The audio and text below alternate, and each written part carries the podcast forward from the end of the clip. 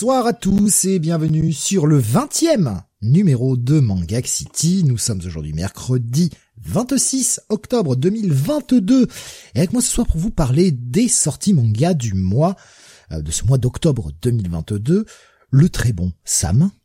Bonsoir. Et le meilleur. Et ne le dis pas. Jonathan. Je vais à tous. le petit putain qui est passé derrière. j'adore, j'adore, parce que c'est comme ça qu'on démarre une émission, tu sais. Tu vois, hop, euh, avec un petit coup d'énervement, là. Et on a un Sam qui est motivé pour toute la soirée. Ouais, je sais pas, là. Et, et d'ailleurs, euh, bah, pour bien l'énerver, parce que je sais que, chers auditeurs, vous aimez que nous énervions Sam, on lui a demandé si en WhatsApp il voulait nous partager la liste des dernières courses de vélo qu'il avait vues et il a proposé que j'aille me faire réenculer. c'est ça. Il y a quelqu'un qui me dit euh, que je simule une panne d'internet. Non, j'ai pas simulé. Ouais, ouais, malheureusement. Alors, malheureusement, j'ai rien simulé. Euh, heureusement, ça a été euh, rétabli euh, dès samedi. Et mon Dieu, qu'est-ce que ça m'a manqué. C'est 48 heures en enfer. Hein. Non, c'est pas... Non, c'est 58 minutes pour vivre, une journée en enfer. Tu confonds des titres, Sam. Non, non, il y a un film qui s'appelle 48 heures en enfer. 48 heures en enfer ouais. Oh putain, je connais pas. Je connais 48 heures. Je connais 48 heures de plus, qui est le 2, hein, du coup. Avec euh, oui, Nick Nolte et, euh, et Eddie Murphy. Très sympathique, bon, bon, bon, bon gros actionneur buddy movie des années 80. Euh, mais 48 ah, on n'a pas d'un 48 heures en enfer, effectivement. Non, non, c'est 48 heures et 48 heures. On a une journée en enfer, 48 heures dans l'enfer. Dans l'enfer. Je connais Mais pourquoi personne n'y a pensé? Je vais le déposer. 48 heures en enfer. Il passe 48 heures sans internet. Que va-t-il faire, mon dieu? Ah Mais aujourd'hui, ouais, 48 heures sans, sans net, c'est la mort. Surtout que je crois que tu n'as pas le net sur ton portable, Sam. Non, non. Ouais, t'as même pas de 4G, donc euh, ouais, effectivement, c'est c'est compliqué, quoi. Ne serait, des, des trucs tout bêtes, hein, ne serait-ce que bon, envoyer un mail, quoi. Tu vois C'est c'est un peu. Bah ça, j'avais mon téléphone pro pour ça, mais euh, je voulais pas l'utiliser pour des trucs perso, donc. Euh. Vous voyez, vous voyez, ça c'est un bon fonctionnaire qui ne dilapide pas l'argent de l'État pour ses besoins personnels. Prenez-en de la graine. Prenez-en de la graine. Mais bon, euh, comme je disais, technicien est passé rapidement. Donc Ils ont euh, été très réactifs chez Orange, hein, sincèrement. Réactifs et euh, gratos. Donc. Ah oui, donc ça c'est bien confirmé. T'as oui. rien à régler. J'aurais rien à payer. C'est normal, c'est pas de ton fait. Tu n'y peux rien. Mm. Ce que tu peux détailler pour les gens, parce que on en a parlé ensemble, mais je, je, oui, je bah, en fait, quand la ils sont passés, ils ont découvert que alors j'ai la fibre dans mon immeuble, mais en gros quand ils sont allés voir le, enfin, je vais pas dire le compteur, mais le, les points de connexion en bas, ils se sont rendus compte que ah ben votre connexion est juste la vôtre a été retirée en fait, a été enlevée carrément du truc et on sait pas pourquoi. Donc on vous a vous a reconnecté. Donc et Steve quand je lui en ai parlé, il m'a dit mais euh, t'es sûr qu'il y a pas quelqu'un qui s'est pas qui se fait raccorder et en passant le mec t'a décoché et il, il t'a pas remis? C'est je me dis c'est fort possible en fait. C'est euh, c'était déjà arrivé alors il y a quelques années aussi, euh, sauf que Mm. bah, pour elle, euh, la pauvre, euh, elle était chez Bouygues et Bouygues ils sont moins réactifs pour envoyer les techniciens. Ils mettent pas ils mettent pas Mm. 48 heures pour envoyer un technicien. Quoi. Ah mais c'est même moins parce qu'en fait je les ai appelés vendredi matin. Alors je suis tombé sur leur euh, sur leur robot, mais euh, j'ai donné mes infos, ils m'ont dit bon le robot m'a dit bah demain après-midi si vous êtes, euh, vous êtes libre il passe. Ok. Non, Voilà en c'est- cinq minutes c'était prêt et euh, pouf. C'est cool. C'est cool. Voilà, donc malheureusement, effectivement, on a on a dû décaler l'émission à mercredi. Ça aurait été dommage de, de la faire sans Sam à vendredi soir, donc c'est pour ça qu'on a décalé à mercredi exceptionnellement. On l'aurait bien reporté à vendredi prochain, mais malheureusement moi je peux pas parce que je travaille jusqu'à 23h. C'est pour ça qu'il y Ouais. aura pas Et de moi à Comic 23 City heures je non plus. dormirai vu mon état de fatigue Non, générale. mais, euh, puis on va pas faire une émission à 23h, enfin moment. Ouais.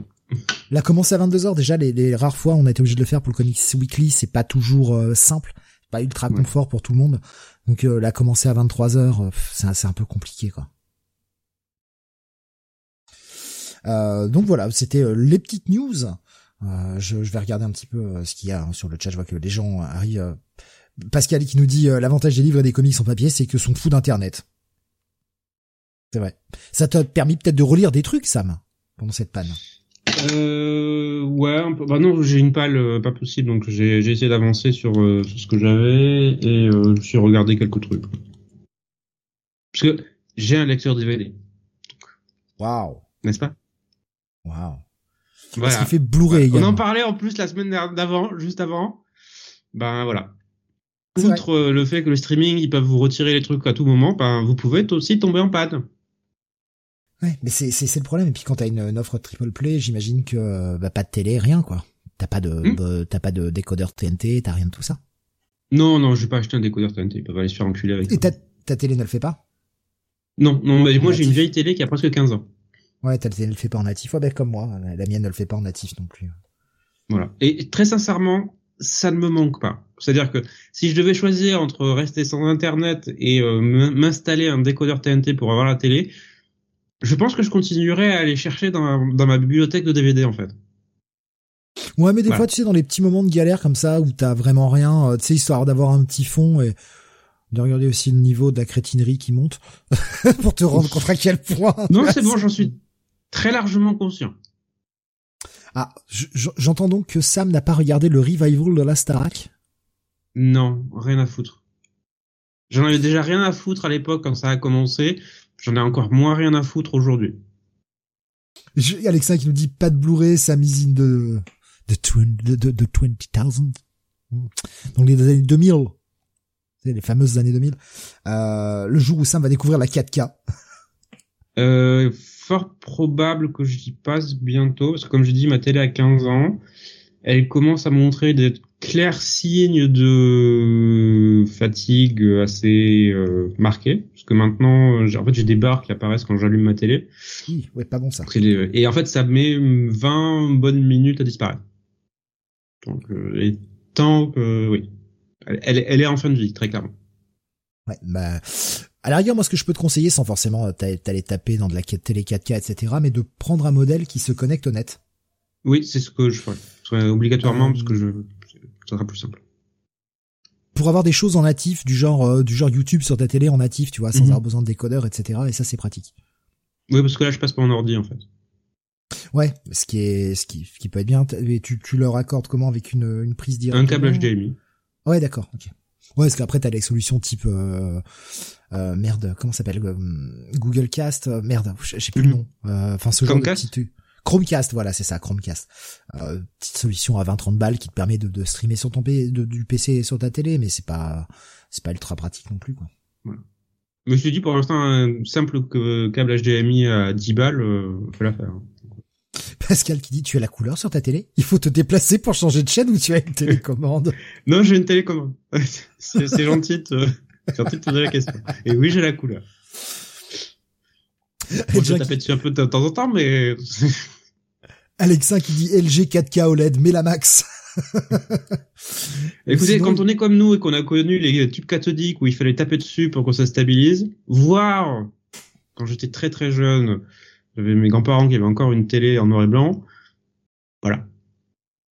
Nous sommes d'une autre époque. Alors moi, moi dans ma jeunesse, j'avais euh, et pendant très longtemps d'ailleurs, je, je sais pas si elle marche encore. Faudrait je demande à ma mère, mais euh, on avait dans, dans la cuisine en fait une toute petite télé. C'était c'était des télés portatives, des télés que tu, que tu peux emmener en camping, qui étaient en noir et blanc. C'était un écran qui devait faire de diagonale, je dirais 12-13 cm. C'était vraiment un truc tout petit euh, avec une antenne, un peu comme les radios, et tu euh, avais un espèce de canal sur le côté, euh, comme pour chercher tes stations, et tu captais un peu ce qui passait. C'est la petite télé vraiment qu'on avait dans la cuisine par rapport à la télé du salon, et qui était tout en noir et blanc.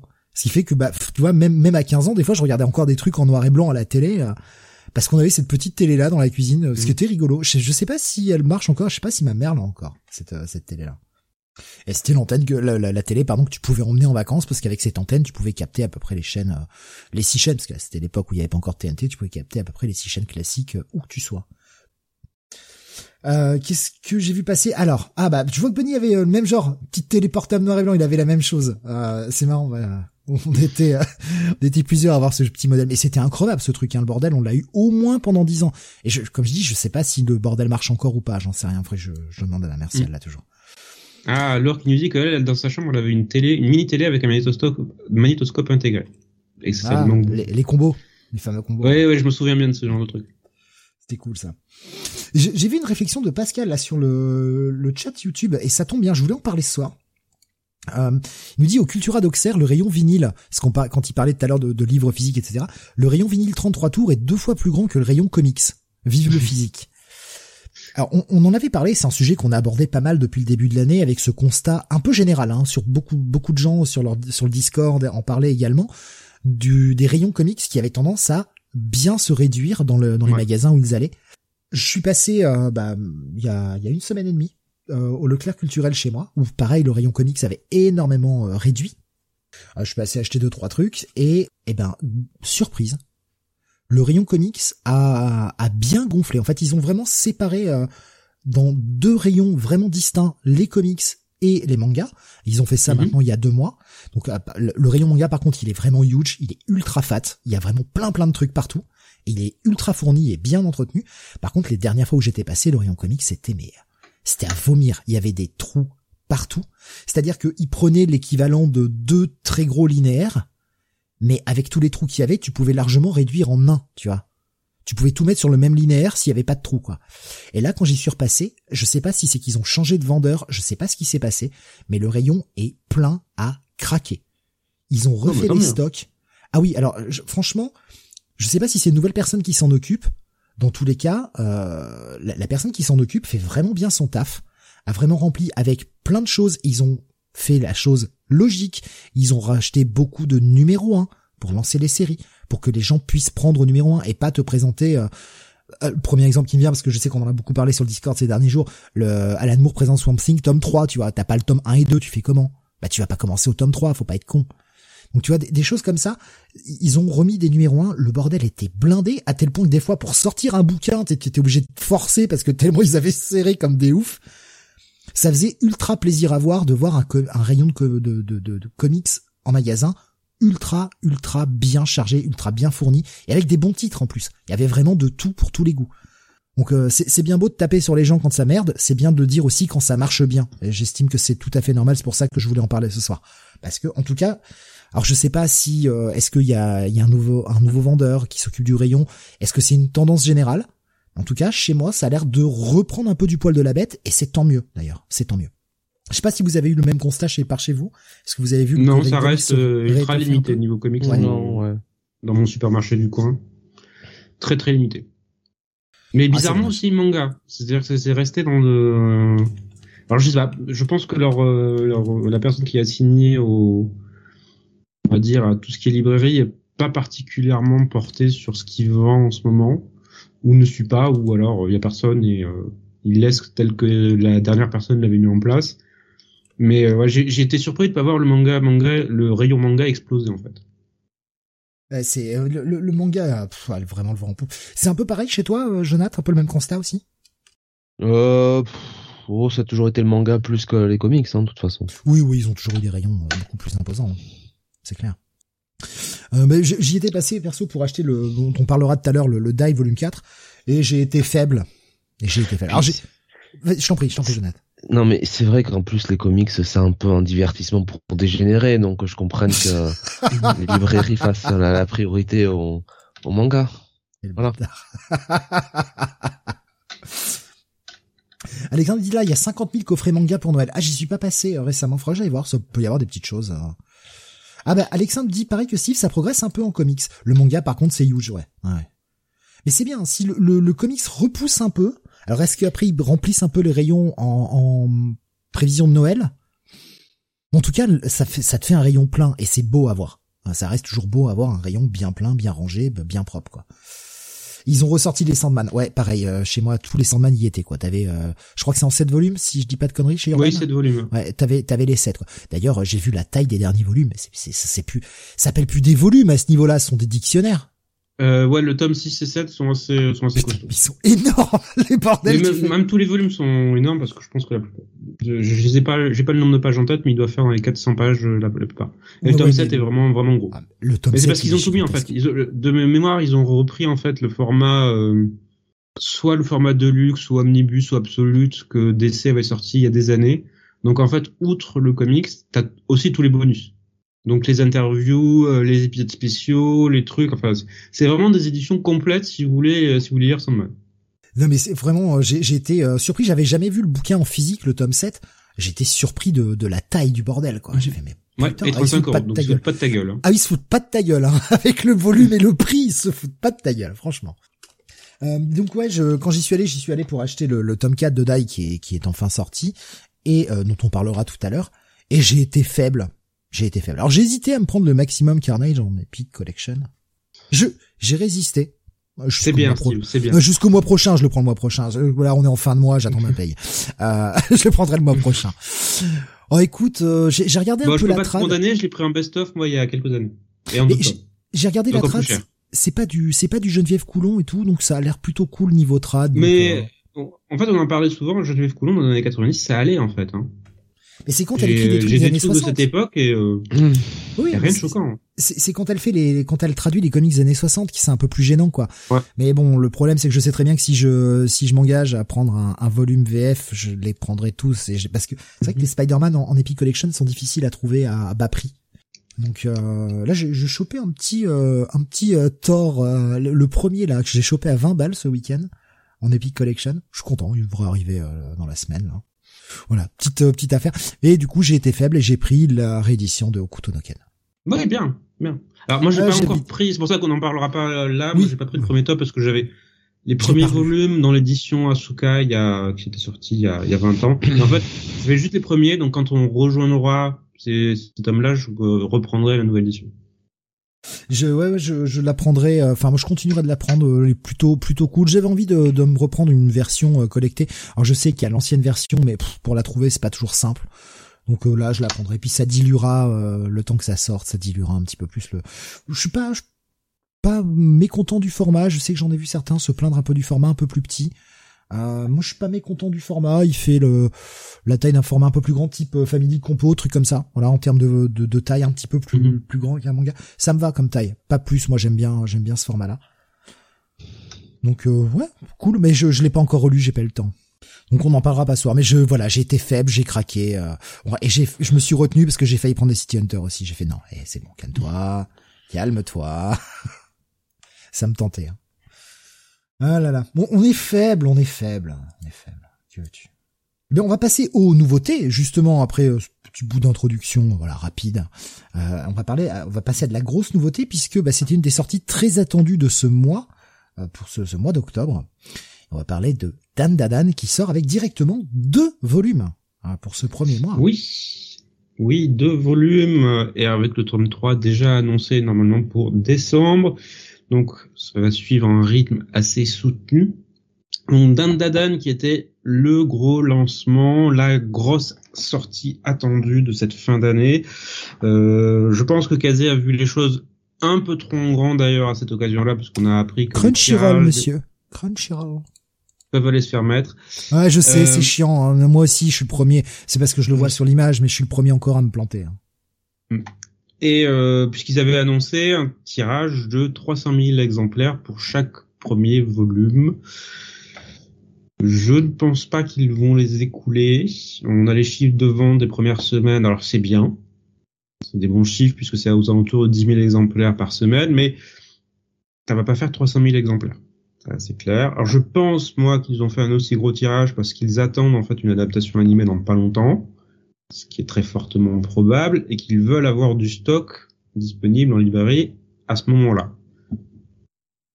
Ok, ça fait quand même beaucoup. Ça là. Ensuite, pourquoi c'était attendu? Parce que Dandalan, ça fait partie des séries qui sont publiées par euh, sur le site Manga Plus, donc depuis euh, depuis deux ans, et c'est l'une des grosses sensations de ces euh, de ces dernières années. À raison, à mon sens parce que ben, chaque chapitre, chaque nouveau chapitre sort chaque lundi et personnellement c'est ma petite perle du lundi, mon moment détente, mes cinq minutes où ah je peux respirer, lire un truc vraiment fun, bien fait, bien réalisé, avec beaucoup de cœur, qui ne prend pas son lecteur pour, pour des cons et qui est rempli de clairement tout ce que l'auteur aime. Voilà, c'est euh, c'est une lettre d'amour à euh, différents genres. Alors de quoi ça parle en fait dans euh, On suit en fait deux jeunes ados, Momo Ayase et Ken Katakura, qui se rencontrent un, jour au lycée. Alors je vous passe les, les circonstances parce que c'est assez cliché, mais en fait ils vont se lancer un défi. Euh, Momo est en fait une jeune fille qui croit aux esprits mais pas aux ovnis, et Ken est un, un jeune homme, un jeune garçon, un jeune bon gros nerd qui euh, croit aux ovnis mais pas aux esprits. Et ils vont se lancer un défi. Euh, donc euh, le défi c'est que Momo va aller dans un Momose va aller dans un dans un, ancien hôpital désaffecté connu pour ses enlèvements d'aliens et Ken va aller dans un vieux tunnel hanté prétendument où on, à coup sûr on voit des esprits. Chacun y va en se disant c'est des conneries, il se passera rien. Et en fait, il va se passer des choses. Il va se passer beaucoup de choses et au terme de ce beaucoup de choses, ils vont se retrouver embringués malgré eux dans une aventure où chacun va se retrouver bien malgré lui doté de pouvoir et vont devoir quelque part lutter être confronté à des phénomènes paranormaux, que ce soit esprit hanteur ou ovni complètement starbé. Et à partir de ce pitch qui est assez déjà, euh, je vais pas dire perché, mais un peu différent, un peu plus frais, parce que tu mêles plusieurs genres différents ensemble, il arrive à créer quelque chose de à la fois super frais, visuellement c'est une grosse claque, faut, faut quand même le dire. C'est un, un, style et une mise en scène qui est mais euh, ultra moderne. Il euh, y, a, y, a, un sens cinématographique de la mise en scène, des angles de vue, des mises en page qui sont mais ultra entraînants.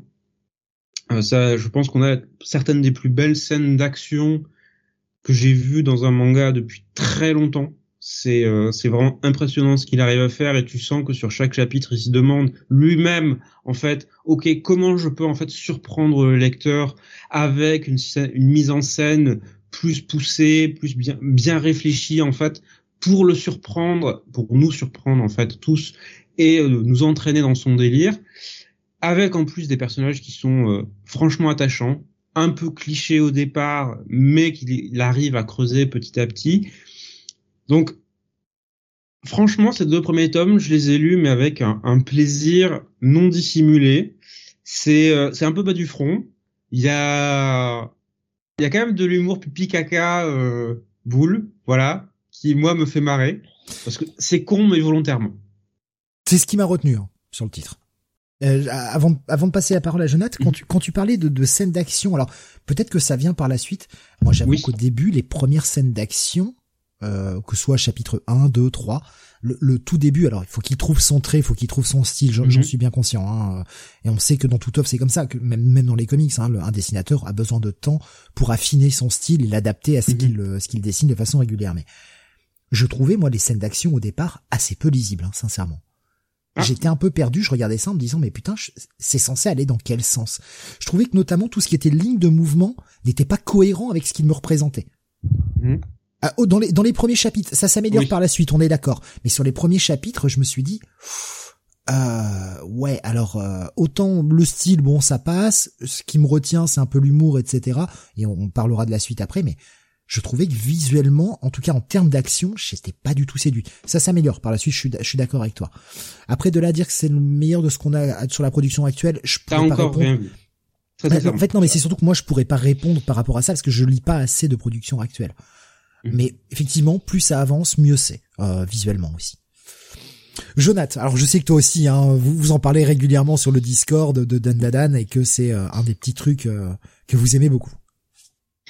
Oui, alors en préambule, Steve, je tiens quand même, quand même à, préciser. alors sans te mettre la pression, hein, évidemment, si tout ce qui sort de ta bouche au moment de faire la review de Dandadan euh, est différent de génial. Euh, oui, ça va pas mal se passer. c'est la dernière émission de Comic City que je fais. Donc euh, plus de podcast, plus de Comics Weekly, plus de Comic City of Future Past, plus de euh, voilà, plus de plus de rien plus de Manga City. Euh, ciao, au revoir, arrivederci, sayonara. Ciao. J'ai assez mal quand on me met la pression en plus, hein, donc je, je, suis capable de juste volontairement dire que j'aime pas du coup. Mais en plus, sans vouloir te mettre la pression. Vraiment, euh, c'est en toute amitié euh, que je fais cette petite précision euh, en préambule. non, dans Dan c'est c'est comme dit Sam, hein, c'est vraiment une série. je, je peux. Dans, dans le fond, c'est un, shonen, voilà, c'est un shonen classique. C'est, c'est, c'est tout ce qu'on a vu et revu depuis des années, mais il y a rien à faire. Les chapitres sortent toutes les semaines et c'est du fun en barre. Euh, on prend un plaisir fou euh, à lire ça. On s'attache à ces personnages tous aussi crétins les uns que les autres. Euh, et c'est et c'est c'est formidable. Non non non, pas tous crétins. Oui, évidemment. Pas tous crétins. Oui oui. Il y en a une qui est au-dessus du lot, qui surnage. oui, oui, oui, oui, oui, Non mais voilà, tout tout marche très bien. le concept d'avoir un petit peu d'un côté des menaces un petit peu euh, paranormales, euh, donc un peu le monde des, des, fantômes, les choses comme ça, les esprits, euh, les yokai, et de l'autre, euh, bah les euh, les extraterrestres, bah c'est très bien, ça fait ça fait un lore qu'on a rarement vu finalement. c'est que le début. Voilà, ouais, c'est ça. Qu'on a rarement vu dans, dans, dans, les shonen. Et puis au fur et à mesure, euh, vraiment l'auteur, euh, il va va vous introduire euh, différents différents personnages. Il va un peu étendre son histoire. Et franchement, non, franchement, ça marche très bien. Et puis puis voilà, il y a, comme dit Sam, il y a beaucoup de cœur hein, là là dedans. les, les personnages sont sont sont très attachants quand même. Euh, on a euh, on n'a pas trop de difficultés à, à se mettre euh, à se mettre derrière, eux. bien au contraire. Et puis quand même il y a y a derrière ça un, un, mangaka qui a quand même qui a quand même du talent au niveau de la mise en scène, au niveau de du dynamisme, de l'action. franchement, alors je sais pas qui va adapter ça en animé, hein, parce que bon, on a Il va falloir un studio solide, hein, franchement. Mais ouais, non, mais si c'est euh, putain, euh, alors je suis désolé de leur remettre encore une cartouche, mais si c'est le studio Pierrot qui qui fait ça ou si c'est la Toei. Euh, Alexandre nous dit Mappa. Ah c'est bah, Mappa, à voir. Bah, parfait, ouais. Bah Mappa ou Ifotable, hein, ou alors mieux encore Trigger. Voilà, hein, c'est Trigger. je pense que ça serait plus effectivement plus compatible avec l'esprit Trigger en fait. Oui, oui. Parce que mm. eux, ils sont aussi dans l'exagération à fond et euh, euh, ils avaient fait ça s'appelait euh, Kill la Kill. Kill la Kill aussi, mais ils avaient fait un autre truc il y a quelques années avec des mechas dedans. Euh, ZZZ ah, machin. Pardon. Promaré. Euh, aussi Promaré, mais ils en avaient fait un autre dont j'ai plus le titre en tête, mais qui était vachement bien et qui, euh, bah, pour ceux qui connaissent Trigger, c'est, je pense que c'est ah l'esprit leur correspond bien. Le problème, c'est qu'ils font pas vraiment d'adaptation, Trigger. Ils sont plus sur le matériel original, tant mieux pour eux d'ailleurs, puisque ça, ça veut dire que l'argent revient, leur revient pour leur production. Mais oui, il faudra vraiment un studio super solide derrière et pas un de ces milliards de studios euh, qui font, euh, quand même le dire, un peu de la merde depuis quelques années. Ouais. Pour adapter ça. Parce qu'il faut, faut des animateurs solides. Voilà. Ou du Bones, en fait. Euh, Bones pour ceux qui connaissent, qui, euh, qui ont adapté My Hero Academia et qui ont pas mal d'animateurs qui, dans les scènes d'action, sont très très bons. Parce que voilà, ça, ça, ça mérite, euh, ça mérite vraiment quoi. L'auteur a vraiment créé un, un, super univers avec des pouvoirs. Enfin, franchement, il y a, il y a des choses là, dans, là-dedans qui sont, qui sont vraiment bien fichues, qui sont vraiment bien trouvées. Mm non, euh, très sincèrement, moi au départ, je vais vous dire, euh, j'avais lu euh, peut-être aller un ou deux chapitres. Bon, je m'étais dit, ok, c'est un peu, c'est un peu un shonen comme on en a vu des milliards, mais bah, au fur et à mesure, ça s'améliore vraiment et, et c'est et c'est une réussite. Et très sincèrement, ça sort donc, tu le disais Sam, sur la plateforme Manga Plus, c'est même pas dans le Wiki Shonen Jump. Et mhm. quand je vois les séries qui sont à l'heure actuelle dans le Wiki Shonen Jump ah, très sincèrement, euh, bon, euh, c'est, c'est, j'ai plus de, enfin, c'est la série qui me donne le plus de plaisir à, lire. Hein, je vous le dis, je vous dis tout de suite. Hein, donc, euh... ah, il y a quand même des bons trucs hein, dans le Wiki Shonen Jump en ce moment, mais oui, oui, il y a, y a des bons trucs, mais euh... mais très clairement, Dance pour moi, c'est au sommet du, euh, à la tête du. Ouais. C'est vraiment le chapitre que j'attends chaque lundi en me disant, ouais, il est sorti.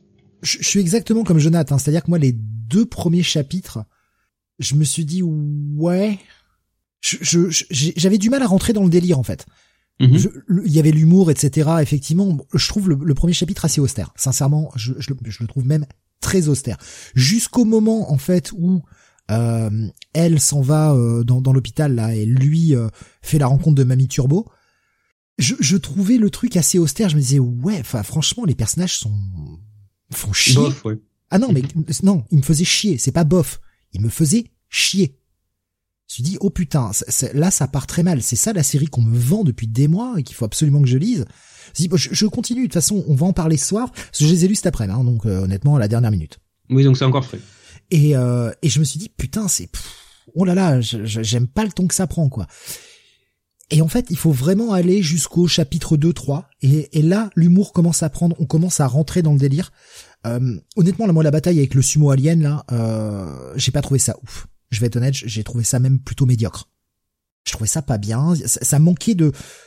Quand tu compares ça, et on est au chapitre 2, donc en même temps, voilà. Mais quand tu compares ce, truc-là avec la séquence, par exemple, du, du, crabe géant qui est pourchasse avec la fuite sur le train, etc., mm-hmm. que ce soit en termes de délire et même en termes de dessin, proprement parlé, c'est le jour et la nuit.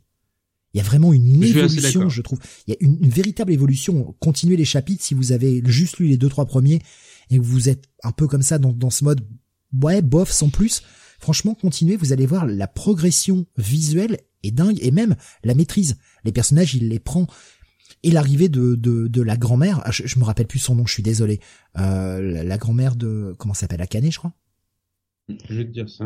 De Momo, euh, non? Ouais, la grand-mère de Momo, quoi. Enfin. Seiko, non. Seiko, ouais. la, la bonasse, quoi. Moi, j'ai trouvé son Il va trouver le nouvel amour de sa vie. Ah, mais je l'ai trouvé, ça s'appelle la mamilf. Hein, c'est, c'est une mamie qui est une milf, une mamilf. Voilà. super personnage, meilleur personnage. Il y a Bibi qui nous dit meilleur personnage, Mamie Turbo. C'est vrai que euh, je vais te sucer la bite, tu me bouffes les seins et je te suce la bite texto. Comme phrase d'introduction, oui. Comme phrase d'introduction, tu te dis, oh putain, je suis où là? Qu'est-ce qui se passe? Et je, je, je n'amplifie pas le truc. Je vous jure que c'est ça, textuellement. Et là, tu te dis, ok, je suis où? C'est là qu'il y a eu le premier, euh, premier déclenchement pour moi sur l'humour. Je me suis dit, ah ok. Parce que jusqu'à présent, comme je vous disais, les, les personnages, moi, je les, je les trouvais très austères, quoi. Et là, je me suis dit, oh putain. Ah ouais, il y a une rupture de ton, quoi. J'étais un peu mal à l'aise avec la scène des aliens et euh, l'espèce de viol euh, qui, ah en réunion qui allait passer. Je me suis dit oh putain, c'est là que j'ai eu très peur. Je me suis dit putain si la série ça, va être ça, je suis pas du tout dans ce mood là, ça me parle pas et je vais très vite refermer le bouquin. Et en fait non non, c'est ça part ça part sur autre chose et tant mieux d'ailleurs, tant mieux parce que. oui, d'ailleurs je suis rassuré que l'auteur en fait ne ramène pas ce genre de truc par la suite. Ouais. Ouais, ouais, franchement. Ça, ne revient plus du tout et euh, c'est heureusement. Voilà, si, les gens avaient lu par exemple que le premier chapitre sur Manga Plus et se sont dit ah oh ça flirte avec le dégueulasse, non, je, enfin en tout cas moi de ce que j'ai lu pour le moment c'est pas le cas. Je sais pas si par la suite ça, ça devient comme ça, mais en tout cas là sur les deux premiers volumes vous avez pas ça et tant mieux d'ailleurs. Il y a des blagues un peu, voilà, le, mec qui se fait voler sa bite. Bon je suis désolé, au bout d'un moment c'est rigolo. C'est con, c'est très con, c'est très régressif, oui, mais c'est rigolo. Le mec s'est fait voler sa bite, putain. Non, mais pareil. Enfin, moi, je veux dire euh, là-dedans. Enfin, euh, bon, alors je sais pas si, tu les as lus euh, ces chapitres, mais il y a dans le, le, deuxième volume l'apparition d'un d'un d'un personnage et et qui en fait est enfin comment dire a une relation particulière avec euh, avec Momo. Euh, en fait en fait pour le dire les, les deux n'arrêtent pas de se, se chamailler en permanence de s'envoyer des insultes euh, à ne plus savoir quoi en faire. Et moi ça me bute à chaque fois quoi. Donc voilà. Il y a y a, y a comme ça aussi effectivement des moments des moments régressifs et il y a rien à faire tu tu tombes tu tombes dans le panneau quoi entre guillemets quoi.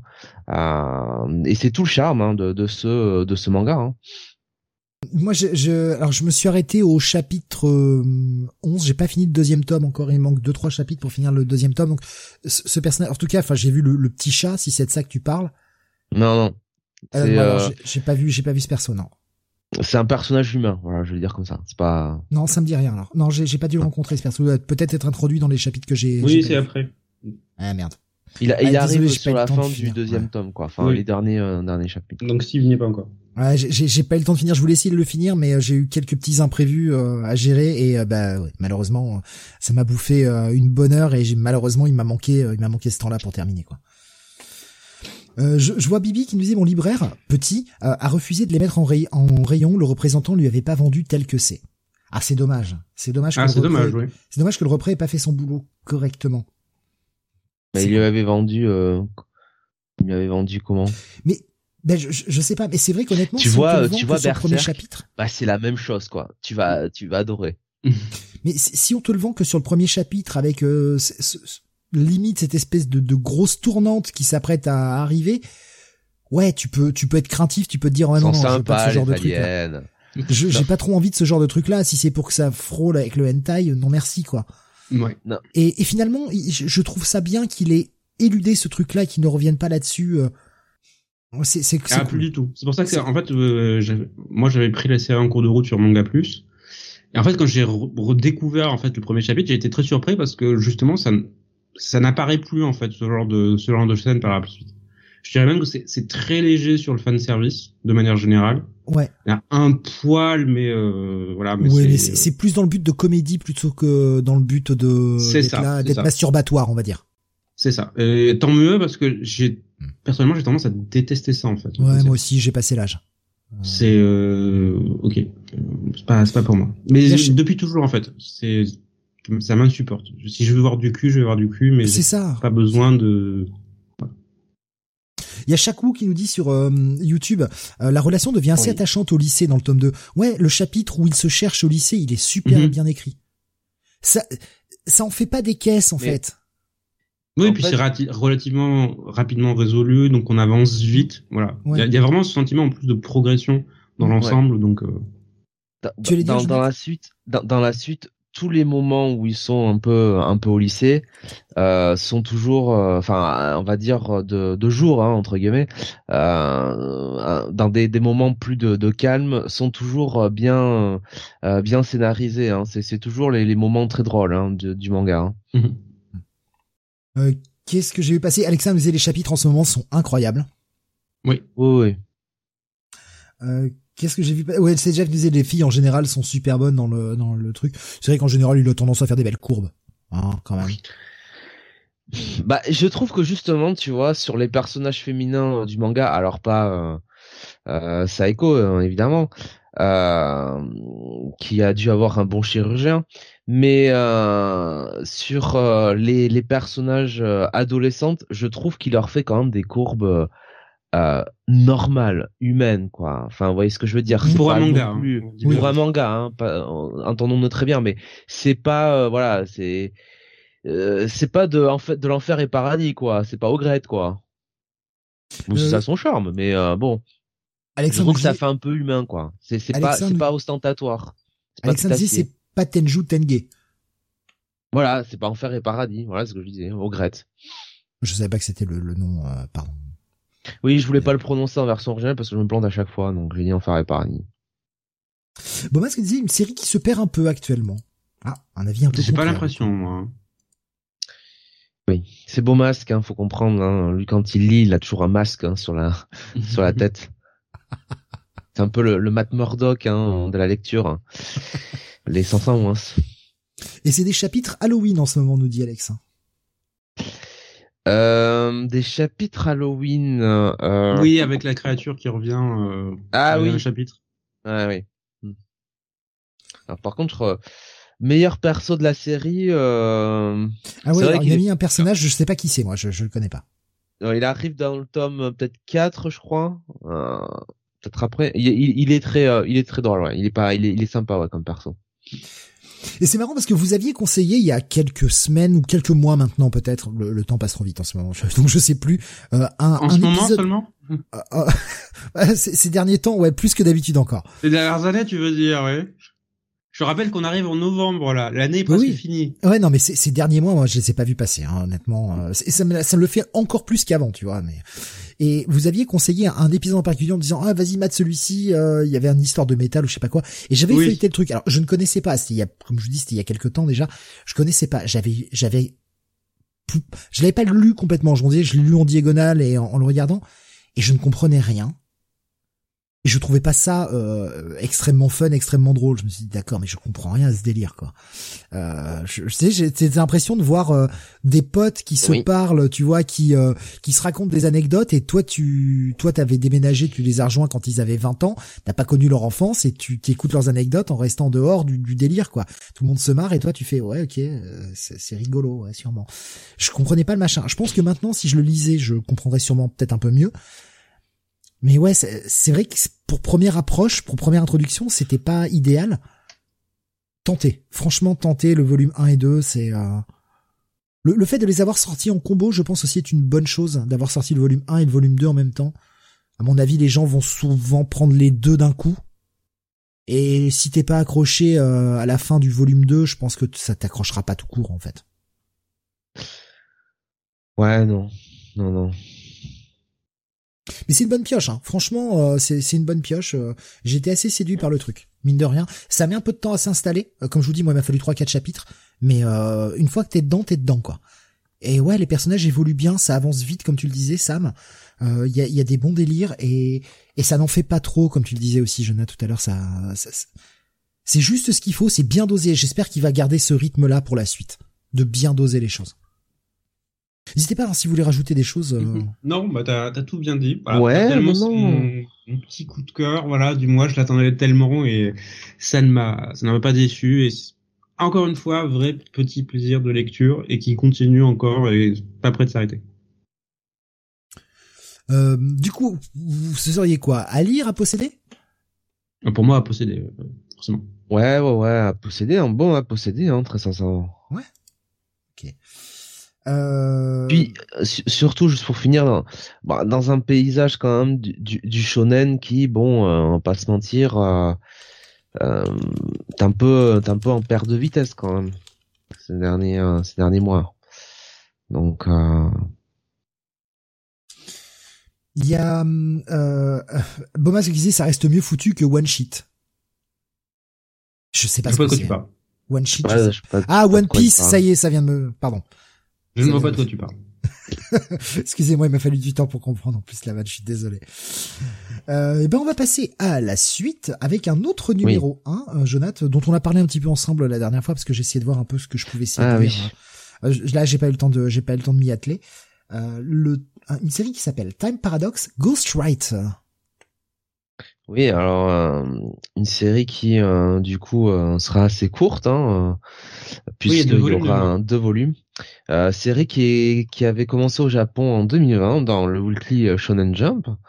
donc série au scénario de Kenji Ishima et au dessin Tsunehiro Date.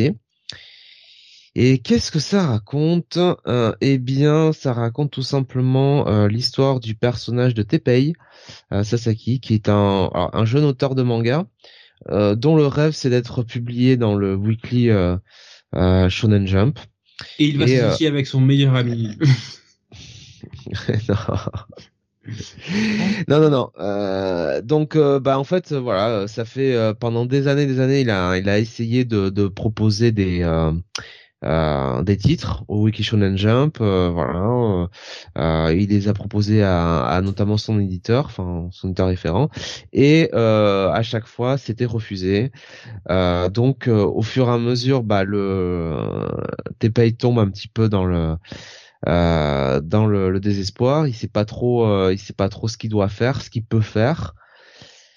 Et un jour, bah, on va dire qu'il tombe de sommeil euh, tellement euh, tellement il est crevé. Euh, et apparaît dans son micro-ondes ou plutôt enfin oui oui apparaît dans son micro-ondes un, un, magazine un exemplaire d'une Jump censé paraître dix ans plus tard. Euh, donc bah il comprend pas trop il il tombe donc donc il commence à lire ce, ce Shonen Jump euh, et il, voit là-dedans une série euh, incroyable, enfin en tout cas le numéro un, une série euh, qu'il trouve incroyable, qui s'appelle donc White Night. Et il lit le truc et puis il a l'impression de se bah, de se rendormir tout simplement parce que bah finalement c'était qu'un rêve. c'était un petit peu son subconscient qui qui travaillait. son son micro-ondes va très bien. Bref, il a euh, il a l'impression qu'il a rêvé ce White Knight que euh, c'était euh, c'était ça qu'il devait écrire.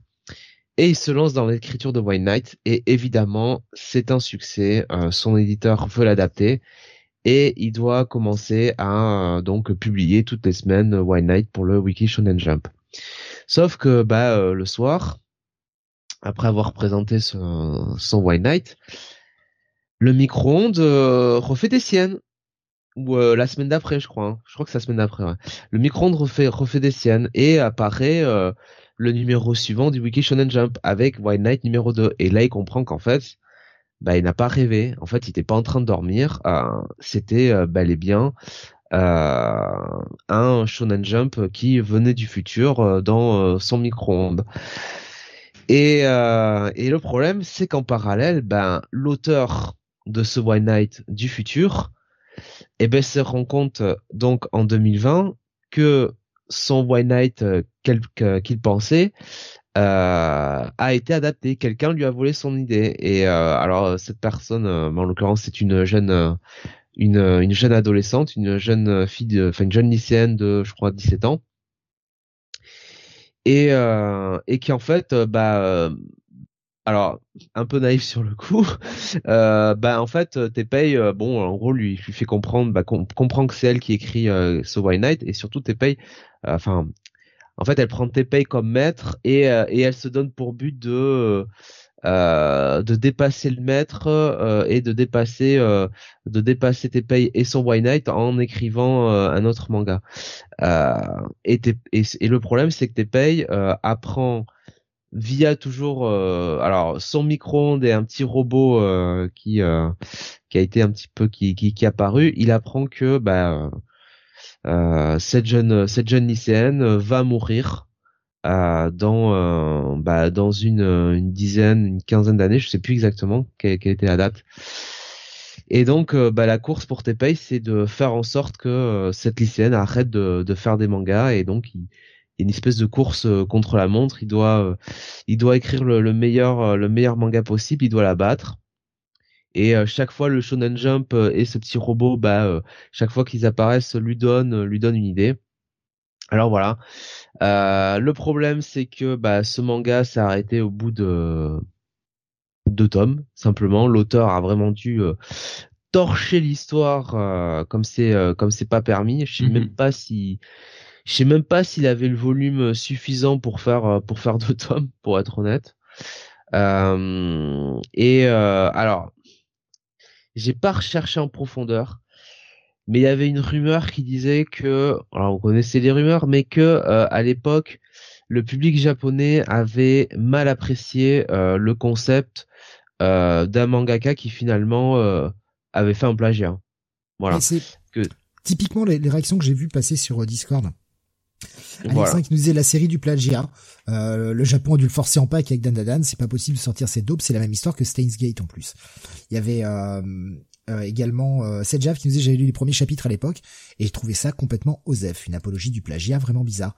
Tandis que Beaumasque lui nous disait j'avais beaucoup aimé, très bon concept, dommage que ça soit arrêté si rapidement. Non mais le plagiat, euh, oui, plagiat, il y a plagiat, mais mhm en vrai, enfin, ou alors j'ai vraiment fondu un boulon, mais ça nous est bien expliqué que le mec, quand il euh, il écrit White Knight la première fois, il pense qu'il est dans son rêve. Il pense que White Knight, c'est une, euh, en fait, c'est son subconscient qui euh, qui l'a qui l'a créé quoi, littéralement. et je pense que et, très vite du reste, le personnage, bon, montre quand même qu'il est qu'il a des regrets quoi, qu'il est. oui, c'est pas un petit con, ouais voilà qu'il se sent il se sent coupable quoi d'avoir volé euh, l'idée de, de la gamine. Et finalement il écrit White Knight il continue d'écrire White Knight contraint et forcé parce que euh, il pense que c'est le seul moyen que la gamine euh, enfin qu'il aura d'arrêter faire en sorte que la gamine arrête d'écrire le manga et de et de bah, de se tuer quoi littéralement. Mais oui voilà après le problème c'est que bon bah peut-être que le public l'a n'a pas l'a pas pris comme ça. Bon écoute je sais pas moi moi ça me semblait clair quoi que le mec bon euh, c'était pas euh, c'était un plagieur oui dans les faits mais en vrai bon il comment dire il, voilà il s'est euh, il pensait il pensait que c'était un rêve quoi comme Bobby tu l'as lu aussi Sam? Oui, sur, sur la plateforme Manga Plus au moment où ça sortait. J'avais été assez séduit par le concept de base. Ensuite, comme le dit Jonathan, une fois passé le euh, prémisse de base, je dirais les, les 7-8 premiers chapitres sont relativement bons à mon sens, parce que il y a, on amène constamment des twists, on amène, voilà, ça se renouvelle relativement fréquemment pour te tenir en fait et entretenir le suspense. Euh, le problème, c'est que à partir du moment où on lui dit bon ben t'as cinq chapitres pour terminer, ça devient un peu tout pourri. Et voilà, t'as as une moitié de série en deux volumes qui est pas mal du tout. Le deuxième tome sortira assez rapidement. Il est prévu déjà pour le 7 décembre, donc euh, l'histoire sera Mhm. complète assez vite. C'est sorti, euh, c'est sorti le 12 octobre, donc euh, ouais, en deux mois, vous Mhm. avez, euh, en l'é- en l'équivalent de trois mois, vous avez les deux tomes et vous avez l'histoire complète. Toi, t'as plutôt bien aimé, Jonathan, quand même, si j'ai bien compris. Ah, franchement, c'était pas, euh, c'était pas une, euh, c'était plutôt une, lecture sympathique, hein, toutes les semaines, euh, sincèrement. euh, euh, moi, j'aimais bien hein, ce protagoniste, t'es pas, parce que tu sentais bien que le mec déjà au départ, bon, bah, il était, euh, il était désespéré, quoi. Enfin, il avait tout essayé, il y arrivait pas. euh, et quand il se rend compte qu'enfin, bah, il pense, euh, voilà, il pense avoir trouvé l'idée de génie. euh, il se rend compte que, bah, au final, euh, bah, c'est un enfin oui, c'est un plagieur, quoi. Enfin, un plagieur du futur, mais c'est un plagieur et le mec, il est il y a un- voilà il, il se sent mal quoi enfin donc euh, donc tu tu peux euh, tu peux avoir quand même de l'empathie euh, de l'empathie pour ce personnage euh, puis c'est pas ça sent que c'est pas un connard quoi enfin je veux dire euh, euh, c'est pas un mec arrogant c'est voilà c'est euh... Non, Donc, non, c'est bien je- dépeint dans l'ensemble, donc. la, la la gamine la gamine est sympa aussi elle est sympathique hein. Franchement, il y avait un, il y avait un, il y avait un bon cast, mais bon, euh, voilà. euh, Bon, écoute, quand ça, quand ça, il y a, il y a plein de séries, hein, du reste depuis dans le Wiki Shonen Jump qui se sont, euh, enfin, qui sont finies en 20-30 chapitres. hein. Là, il y a une hécatombe là hein, ces derniers mois, donc euh, bon, euh, euh, va Non, mais c'est en permanence, ça fait pareil quand j'entends il y a une hécatombe dans le Shonen Jump, c'est le rythme habituel de l'annulation de séries tous les trois mois à peu près. euh, Il y en a qui y passent, Là, comme ça. là, quand même, ces derniers mois, il y a quand même une bonne, une bonne charclée, quoi, d'un coup. Hein. Ouais, ouais, tant que ça. J'ai- Pour moi, c'est le même rythme d'annulation que d'habitude. Peut-être une série qui a pas été comprise euh, au final et euh, Je pense, oui. qui, qui, qui va, qui a, le coup près est tombé trop vite, quoi. Bah, tu sens qu'il avait quand même une, euh, il avait quand même une idée, il avait quand même un plan, mais bon, il a dû, euh, voilà, hein, il a dû torcher ça euh, à vitesse grand V, quoi. Euh, Alexandre disait acheter Une série à potentiel du Shonen Jump qui s'arrête. Comme euh, comme il y en a beaucoup. Alexandre disait acheter le vous, vous aurez un collector parce que ce sera jamais plus republié. Et la série de la fille dragon de Sam fait un carton. Euh, ouais, malheureusement l'auteur est toujours malade, donc euh, on est un peu dans le cul. Ouais, parce que le premier c'est euh, Rory Dragon et arrêté, enfin mis en hiatus dans le jump parce qu'apparemment l'auteur est relativement malade. Malgré le fait que c'est une nouveauté, le titre premier volume s'est écoulé à plus de 200 000 exemplaires. Oui, mais les auteurs malades qui continuent pas leur manga tout de suite, euh, il y en a beaucoup. Hein. Et reviennent. donc on espère que le auteur se remettra parce que moi j'aime beaucoup la série. Donc pour ce Time Paradox Ghostwriter, euh, ton verdict, Jonathan, plutôt un à lire, à posséder? J'irais quand même plus vers un bon à lire, quand même pas un à Oui, posséder, c'est correct. Un bon à lire. Ouais, toi aussi, ça m'a un bon à lire? Oui. Si vous avez 8 euros qui traînent et que vous savez pas quoi en faire, Au moins, la série sera courte, voilà. Deux c'est tomes. ça, ouais. Vous vous engagez pas sur euh, 20 ans, quoi. C'est pas comme One Piece. Premier exemple ou un autre titre dont on parlera tout à l'heure, évidemment. Euh, Sam, on va continuer avec toi avec la sortie du onzième volume de Blue Period. Oui, toujours publié chez Pika et ben que dire à part continuer à réitérer mon amour total pour cette série. Donc Blue Period qui suit le personnage de Yotaro, euh, Ya- Yatora plutôt, désolé. Euh, Yatora qui est au début de la série un, un jeune lycéen qui montre en apparence un côté assez rebelle tout en étant un bon élève, mais voilà, qui montre une façade, euh, qui montre quelque chose qu'on qu'on attend de lui en permanence et qui un jour va découvrir une œuvre d'art qui va le bouleverser, qui va le pousser à essayer de creuser euh, sa fibre artistique au point de l'amener sur un chemin qui va le conduire à l'une des plus importantes universités d'art du pays. Donc il on avait tout cet arc auparavant qui lui montrait comment il entrait dans cette université, comment il, essayait d'intégrer les notions d'art dont il avait besoin pour, pour y aller. Et depuis plusieurs volumes, on est dans cette nouvel arc, maintenant qu'il est dans cette université, d'apprentissage et un peu de saturation aussi, parce que il est, on nous décrit cette première année comme euh, une année de défi pour lui, où après avoir travaillé comme un malade pour rentrer dans cette université, on le confronte à beaucoup de nouvelles notions qu'il n'a pas eu le temps d'intégrer par euh, auparavant et qu'il doit quelque part rattraper en extrême urgence pour euh, rentrer dans les critères. Et donc on était dans cette dans à la fin du volume 10 quelqu'un qui en fait était passionné par le dessin mais ne ne peint plus en fait. Et dans une espèce de blocage où il a besoin de souffler et penser à autre chose. Et aussi il a besoin d'argent. Parce que mine de rien euh, la fac ça coûte cher. Et surtout euh, ben, tous les ustensiles qui vont autour euh, coûtent de l'argent. Et pour éviter de peser sur, sur ses parents qui sont pas particulièrement riches il va chercher un travail. Et ce travail va, l'amener à rencontrer en fait une son ancienne professeure euh, d'art au lycée qui tient en fait une classe pour euh, pour de jeunes enfants et qui a besoin d'assistants pour euh, pour piloter un peu cette classe. Et en fait, ça va être toute une nouvelle expérience pour lui parce que au moment de cette évolution, de son évolution en tant que en tant qu'artiste, bah, il va passer de l'autre côté en fait. Il va essayer d'enseigner l'art à des jeunes enfants. Et qu'est-ce que ça veut dire enseigner à quelqu'un d'autre? Donc ça va lui apporter tout un nouveau recul par rapport à son évolution propre. Ça va aussi lui permettre de rencontrer bah, pas mal de jeunes enfants qui ont d'autres profils et aussi les attentes de chacun vis-à-vis de l'art. Entre voilà, pour les parents c'est juste une activité en plus pour voilà l'éveil de l'enfant et pour certains enfants ça a plus ou moins d'importance. Et je trouve qu'il y a de très beaux portraits d'enfants dans ce, dans ce volume-là, qui sont un peu universels qu'on peut comprendre autant en France qu'au Japon, avec euh, bah, cette mère qui est euh, complètement débordée, exténuée et qui ne voit pas trop l'intérêt du fait d'inscrire son fils dans dans ce dans, une école de, enfin, dans une classe d'art le l'après-midi voilà et qui qui le colle là en fait plus comme une garderie qu'autre chose mais aussi cette autre portrait de, de, jeune fille qui personnellement m'a beaucoup touché. Je me demande pourquoi, qui en fait est complètement surmenée, qui fait des dizaines d'activités dans tous les sens, qui n'a pas le temps de créer des liens avec qui que ce soit, et qui en fait, on comprend plus le volume avance, qui est en fait à la limite de ce qu'elle peut supporter. Donc, euh, et on a toute cette évolution qui se joue avec les différents personnages. C'est vraiment un, en fait un volume qui est quelque part un volume de transition pour le personnage principal, mais qui continue à être extrêmement réussi. Je voilà. Donc, Blue Period, ça reste euh, ça reste une œuvre d'exception pour moi. Euh, J'espère qu'elle rencontre le succès qu'elle mérite sur le marché français parce que c'est c'est du très très bon. Euh, Jonathan, c'est une série que tu continues de lire toujours, évidemment?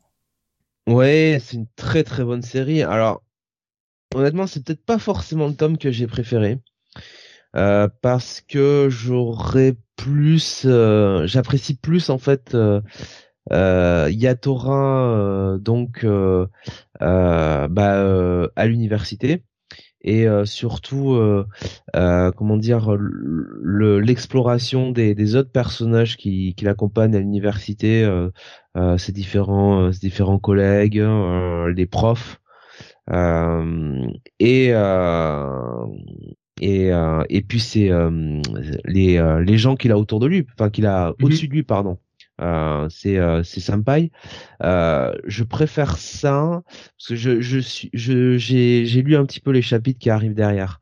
Euh, je préfère ça à ce qu'on a eu là où il est plus l'auteur est l'autrice plutôt je sais plus si c'est l'auteur ou l'autrice c'est l'autrice. Ouais, l'autrice est plus revient plus sur euh, des précédents personnages, mais ça reste quand même toujours euh, toujours très bon. Euh, moi, j'aime de toute façon depuis le depuis j'ai presque envie de dire le, premier tome. Moi, j'accroche totalement à, euh, à ce protagoniste. Je le trouve particulièrement bien écrit euh, et, euh, et, et très attachant.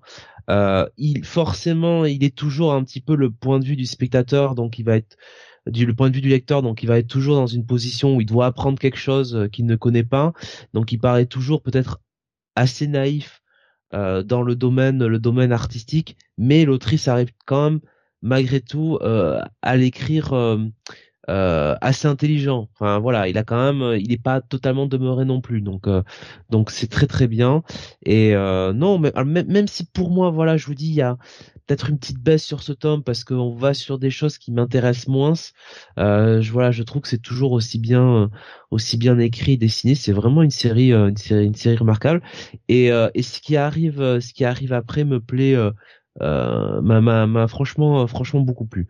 Donc non non, je me je me joins à Sam toujours pour dire du le plus grand bien de de de Blue Period. Hein.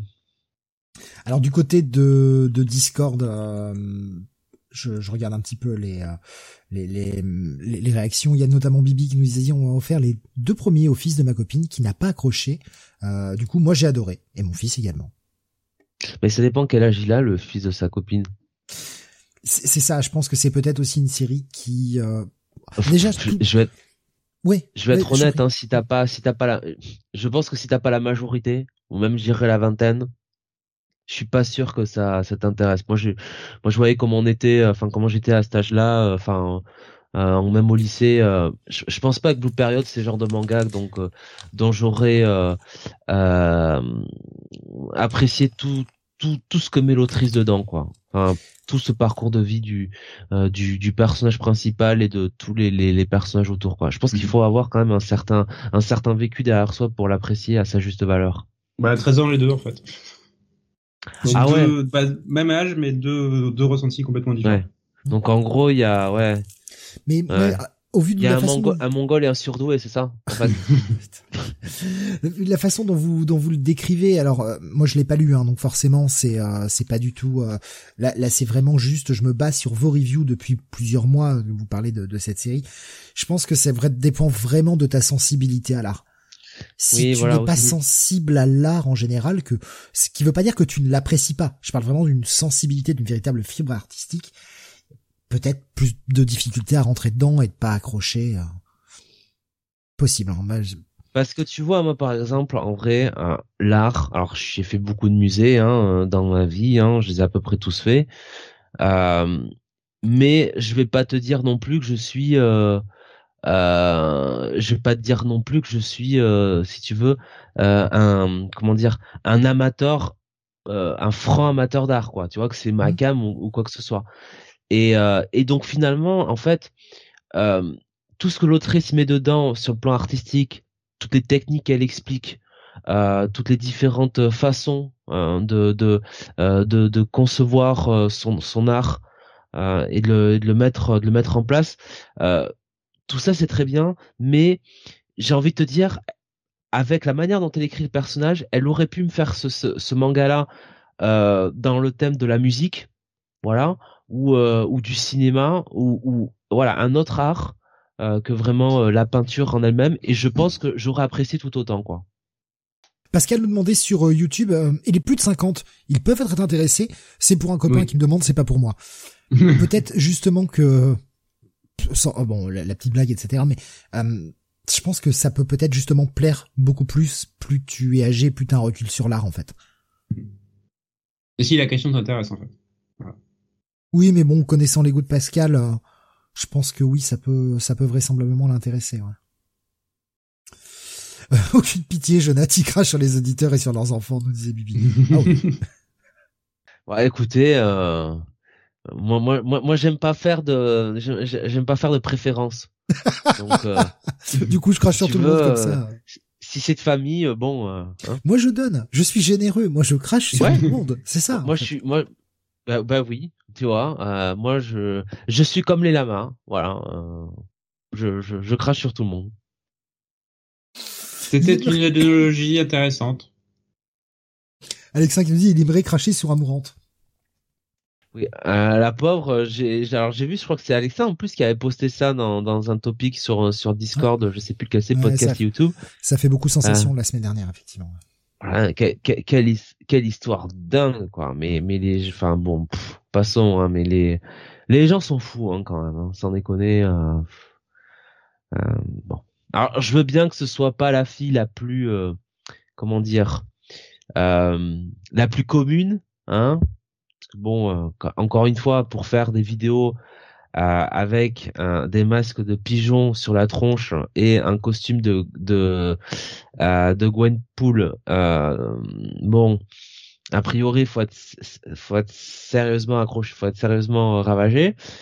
Mais bon, de là, si tu veux être menacé comme elle est, personne ne mérite ça, honnêtement. Ah non, mais en plus, bon, et en vrai, elle a quand même l'air assez sympathique comme fille. A l'air d'avoir, euh, d'être assez drôle. Tu te dis putain, franchement quoi. Les, mecs, euh, mais euh, je sais pas ce qu'il y a dans leur tête quoi. C'est c'est affolant quoi. C'est bon, voilà quoi. Non mais ouais, c'est c'est une histoire de dingue hein, ce, ce truc là. Euh, bah pour euh, conclure sur ce onzième tome, donc Jonathan, comme tu disais, peut-être pas le tome le plus intéressant de tous, mais oh, ça reste quand même une très bonne série. Euh, ça m'a un avis partagé peut-être sur ce tome 11 Oui, à posséder pour moi, ça reste euh, une série exceptionnelle. Mais, mais quand même à posséder aussi, hein, pour moi. Même si, même si, ouais. On va changer d'ambiance hein, relativement, même si euh, la cover en termes de, de, de, ton de couleur est assez proche. On va passer à MMA Mixed Martial Artists, euh, titre qui avait fait gueuler Sam euh, le mois dernier, euh, qui s'appelle au, Japon All Rounder Meguru. donc manga bagarre, hein, évidemment. C'est une réédition sortie chez Pika. C'est ça. Une première édition avait été chez Panini et là c'est Pika qui a repris les droits. Alors Jonath, euh, bah, qui, qui, aime beaucoup hein, tout ce qui est euh, manga de, bien sûr de, de, de, sport de combat. J'allais dire de bagarre, mais non, de sport de combat. Qu'est-ce que tu as pensé de ce premier volume? Ah moi j'ai lu toute la série hein. donc euh, là-dessus donc je, je, je, redécouvrais si tu veux le le le le, le produit donc de Allrounder Meguro alors bah, moi je moi je le dis tout de suite, c'est une moi c'est une série que j'ai adorée. Franchement, euh, voilà, il y a 19 ou 19 ou 20 tomes, je sais plus. Un peu moins de 20, euh, ouais, je crois que c'est plutôt 17. Ouais, c'est de Hiroki Ando hein, au scénario. L'auteur de Eden. Oui. Voilà. Euh, entre autres. Euh, et euh, et maintenant, il fait Soft. Euh, alors, je sais plus s'il a fini Soft Metal Vampire. Il l'a fini. C'était en 6 volumes. Il l'a fini il y a quelques temps. Il est parti sur une autre série depuis quelques temps, donc j'ai plus le titre en tête. Et donc, Allrounder Meguro, ça raconte un peu, bah, tout simplement le parcours de Meguro euh, dans euh, dans le monde du MMA. Il est lycéen. Alors, au départ, on nous, présente évidemment Meguro euh, quand il est gamin, hein, donc on voit un peu toute son enfance. il vit avec sa grande sœur chez sa grand-mère. On ne sait pas trop, enfin, ce qu'il est advenu de, ses parents. je crois que ses parents, ah, je sais plus. Je crois que sa mère était morte et son père, il y a notre histoire. Enfin bref, peu importe. Toujours, on rencontre son meilleur ami, enfin Takashi euh, qui euh, lui par contre euh, donc élevé par par par son son grand son grand-père ses grands-parents sa mère son père plutôt bah, l'a laissé un petit peu parce qu'il est en gros en cheville avec les yakuza donc il n'est pas très fréquentable et Meguro et, et Takashi en fait sont des jeunes élèves de du donc du karaté euh, du karaté, euh, le karaté par points, hein, voilà. Euh, et et ils apprennent ça, ils donc ils pratiquent ça. Et puis le temps passe.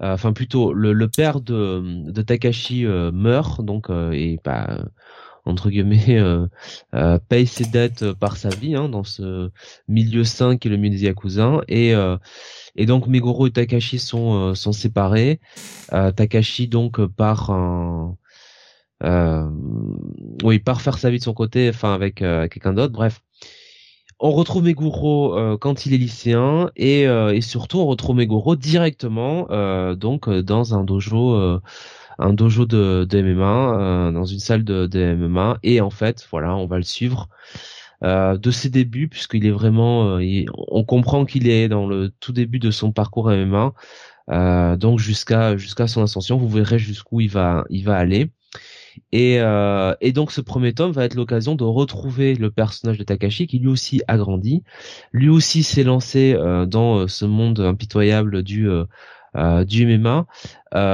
en ayant pour pour but de euh, eh bien mettre euh, en avant son karaté. Il veut, il veut gagner avec son karaté. Et, et voilà. Donc ça va être un peu le, parcours de Meguro dans le dans le monde du MMA. Au fur et à mesure des tomes, on va on va on va rencontrer de nouveaux personnages notamment dans le volume 2 une jeune kickboxeuse un peu trash talkeuse sur les bords. Mhm. Euh, donc euh, donc voilà, c'est un seinen euh, de base sport, mais mais quand même avec un petit côté un petit côté tranche de vie. Alors, très léger, très surtout au début, parce que plus on avance dans la série, plus c'est quelque chose qui va se concentrer sur le, le MMA et le côté technique. On sent que, que l'auteur vrai, a vraiment étudié le sujet avant et a voulu représenter les choses de la manière la plus réaliste possible.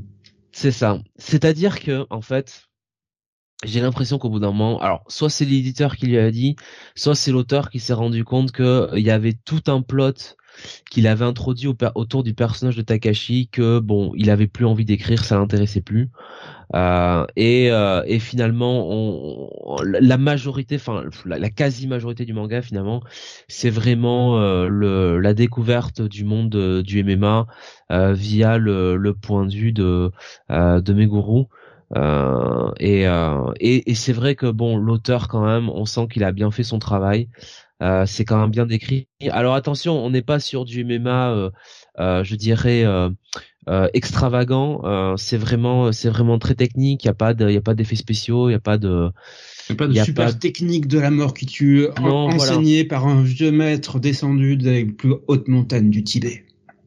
Exactement. Euh, ou de la, la, cascade de Rosan, hein, évidemment. c'est ça, oui. Euh, euh, mais le personnage ne va pas se crever les yeux et renverser non. non, non. Il peut se déboîter l'épaule. C'est ça. À la limite mais mais c'est un peu tout. Mais pas volontairement. pas volontairement. Pas volontairement. Euh, c'est euh, comment dire? C'est en fait, enfin, c'est comment l'expliquer? C'est un peu comme Slam Dunk par rapport à Kuroko no Basket, quoi, en fait. Slam Dunk, même si c'est parfaitement mis en scène et super spectaculaire, il n'y a pas de super pouvoir, quoi. Voilà. On reste sur des techniques en fait relativement de base. Voilà, c'est des exploits si on veut. Alors c'est vrai que Mitsui qui met peut-être 7 paniers à 3 points à la suite. Bon, peut-être que, mais ça reste, ça reste, euh, ça reste logique. Ou comme Aero euh, No Basket, hein, euh, Aero No Sora, pardon. Voilà, on n'est pas sur euh, sur des trucs comme ça. On n'est pas sur le Captain Tsubasa du MMA. C'est ça que je veux dire, quoi. C'est ça. Voilà. Euh, donc moi je, moi j'ai adoré la série hein, quand je quand je l'ai lu. Idem. Et, euh, Alors je l'ai lu que parce que Panini a bien voulu nous sortir. Donc, euh, bah, je j'avais lu quelques scans ici ou là, mais je sais que dès qu'on arrivera au volume 4, moi je le reprendrai quoi. Voilà. Parce que j'avais j'avais beaucoup aimé. De toute façon, j'aime beaucoup cet auteur de manière générale, et euh, ça fait toujours plaisir de voir un auteur en plus complètement se renouveler. Parce que là, euh, on retrouve certaines de ses thématiques, mais là, il a fait quelque chose de quand même très différent de ce qu'on avait vu sur euh, sur Eden par exemple. Ouais. Donc voilà, euh, tu, tu, tu l'as peut-être tu, tu l'as peut-être lu euh, ou le tome 1 Non non malheureusement non je je j'ai pas du tout hmm. euh, j'ai j'ai pas du tout euh, lu je suis, alors je suis désolé je vois que j'étais en train de, de, répondre à un message et j'avais oublié de couper mon micro on a dû m'entendre taper comme un barbare et je suis non, vraiment désolé. Pas du tout. Euh, oui, parce que je, j'étais en train de régler à la fois les, les, les, les reviews suivantes et euh, répondre à un message important. Je, je suis vraiment désolé, excusez-moi si vous avez entendu euh, les bruits de clavier. Euh, alors, je, je, regarde un peu, il y avait euh, Alexin qui nous disait Je viens de prendre les baquilles, ça attendra pour, pour ce MMA. je suis sur Toba la montagne.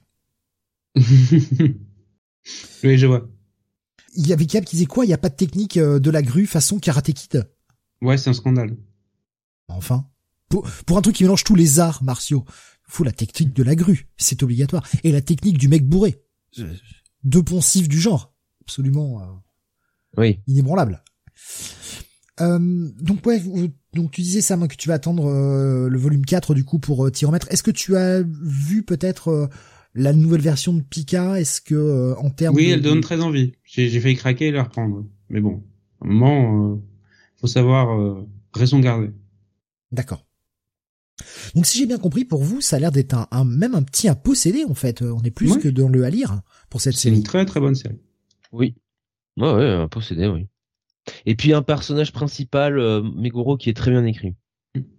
Franchement, euh, un, un, un, bon, un bon protagoniste, sympa, pas, pas arrogant, euh, très humble et et des fois, je t'avouerai, Steve, en réalité, Meguro, c'est un peu le Michael de Aristide Development, quoi. Ah oui, d'accord. voilà.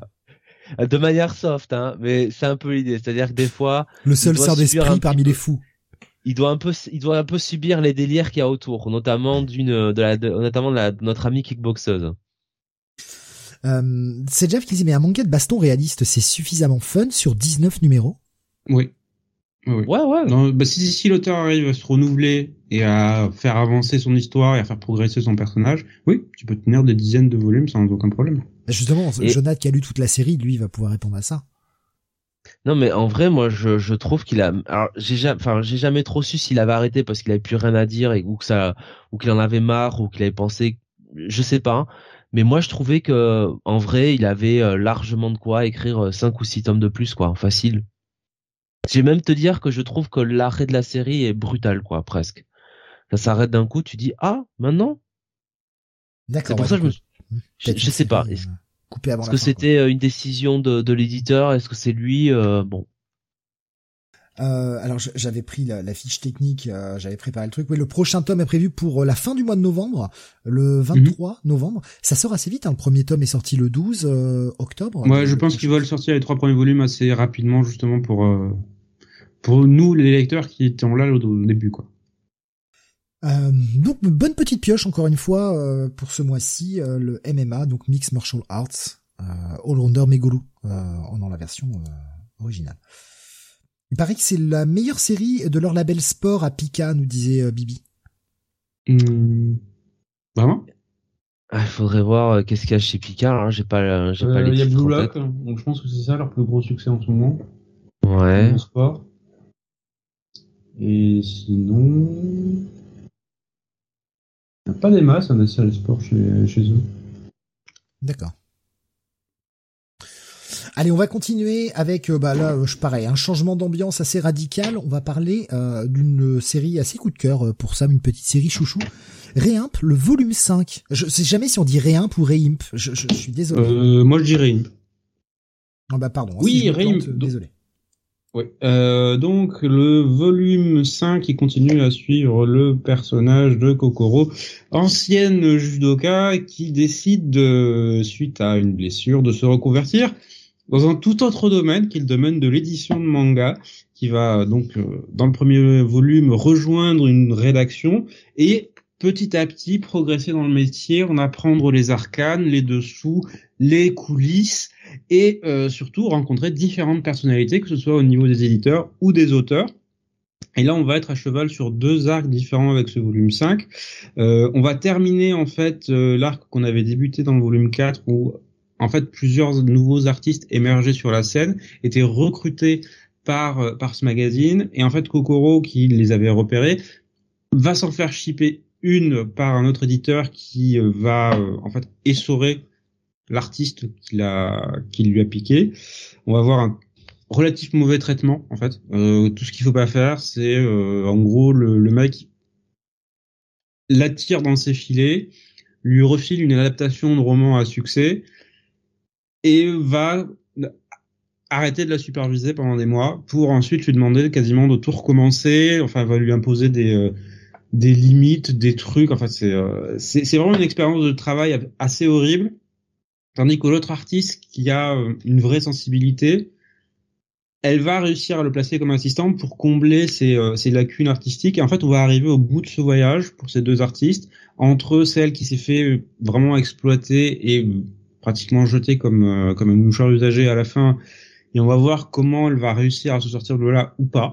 Voilà, c'est c'est aussi ce genre de parcours de mangaka, je pense que l'autrice que voulait montrer au, travers de ça, et l'autre artiste qui essaye justement de monter en, en, qualité dans son dans son trait qui était très brut au début et qu'il essaye d'adoucir en étant en étant assistant d'un autre mangaka. Donc euh, je trouve que les, les portraits qui sont faits dans, à cette occasion sont très réussis et l'autre arc qu'on va commencer c'est euh, ben quelque chose qu'on voit un petit peu émerger sur euh, sur la scène française, c'est-à-dire un vieil artiste qui voit en fait son œuvre reconnue au niveau international, dont par la France. Voilà, c'est pas moi, c'est dans le manga. Hein, voilà, voilà, et qui du coup voit son œuvre remettre en, remise en lumière au Japon et qui va demander à ce que une de ses œuvres soit rééditée dans un format extrêmement poussé. Et on va voir en fait tout le processus de bah, comment on crée un bouquin en fait, comment on crée une réédition et avec ces euh, toutes ces particularités. Donc moi je continue à adorer la série beaucoup parce que c'est euh, comme je disais une plongée dans ces euh, dans les coulisses de l'édition de l'édition japonaise en particulier du monde du manga et comment ça fonctionne au-delà du cliché que nous a montré en fait Bakuman. Voilà, parce que c'était le monde de l'édition infusé de shonen, donc forcément il y avait des euh, exagérations, des euh, voilà, ce genre de trucs. Là, c'est plus réaliste dans la manière dont c'est dont c'est représenté. Et euh, voilà, c'est c'est vraiment en fait tout le tout le tout le toute la chaîne en fait du livre qui est quasiment montrée des libraires parce que c'est une libraire qu'on a sur la couverture de comment ils font pour mettre un livre en avant tout simplement ou euh, les petites techniques qu'ils ont pour essayer de vendre un peu plus en euh, un titre qu'ils aimeraient bien soutenir à au monde de l'édition de comment on traite les auteurs, les artistes, que ce soit la nouvelle génération ou l'ancienne, aux éditeurs nouveaux qui arrivent, aux nouveaux artistes. Donc c'est euh, c'est vraiment une série que personnellement j'apprécie beaucoup et que je continue à recommander. Donc un bon petit à posséder en ce qui me concerne. Alors Jonathan, je suis désolé, je ne me rappelle plus du tout si c'est une série que tu suis ou pas. J'arrive pas à me rappeler, je suis désolé. Et je crois que je te pose la question à chaque fois, j'arrive jamais à me rappeler mm pour cette série. je suis désolé. Donc ouais, tu la suis pas. Donc euh, à posséder, hein, Sam, si j'ai bien entendu. Ou je oui. Ah, je, je, deviens fou. C'est possible. Plus fou que d'habitude. Euh, il y a justement pour euh, rebondir sur les, les, les, séries de sport, ça en parlait un petit peu sur le Discord. Euh, c'est déjà dit, il y a zéro par euh, Matsumoto chez Pika dans les séries de sport chez Pika. Ça mmh, Non, ça ne parle pas. Euh, et ben voilà, bah on continue avec alors un titre qui vous avait bien fait parler les mois précédents. On arrive au troisième et dernier volume de cette histoire, c'est une histoire en trois, sortie dans la collection Big chez Kana. Il s'agit de Adabana euh, de Jonathan. Et oui. Toujours avec des covers. Hein. La, j'adore le, jeu des, des, des, des, couleurs sur la cover. Je les trouve toujours très très belles. Qui est volontaire en plus. Euh, puisque si tu reprends les, les, les, euh, les couleurs des, euh, la manière dont les couleurs sont agencées sur les volumes 1 et 2 et 3, tu vois en fait que c'est fait pour montrer la progression.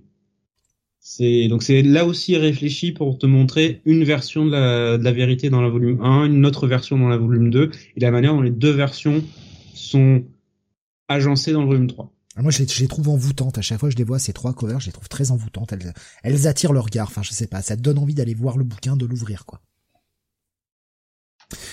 Es-tu convaincu de ce troisième tome, mon Jonathan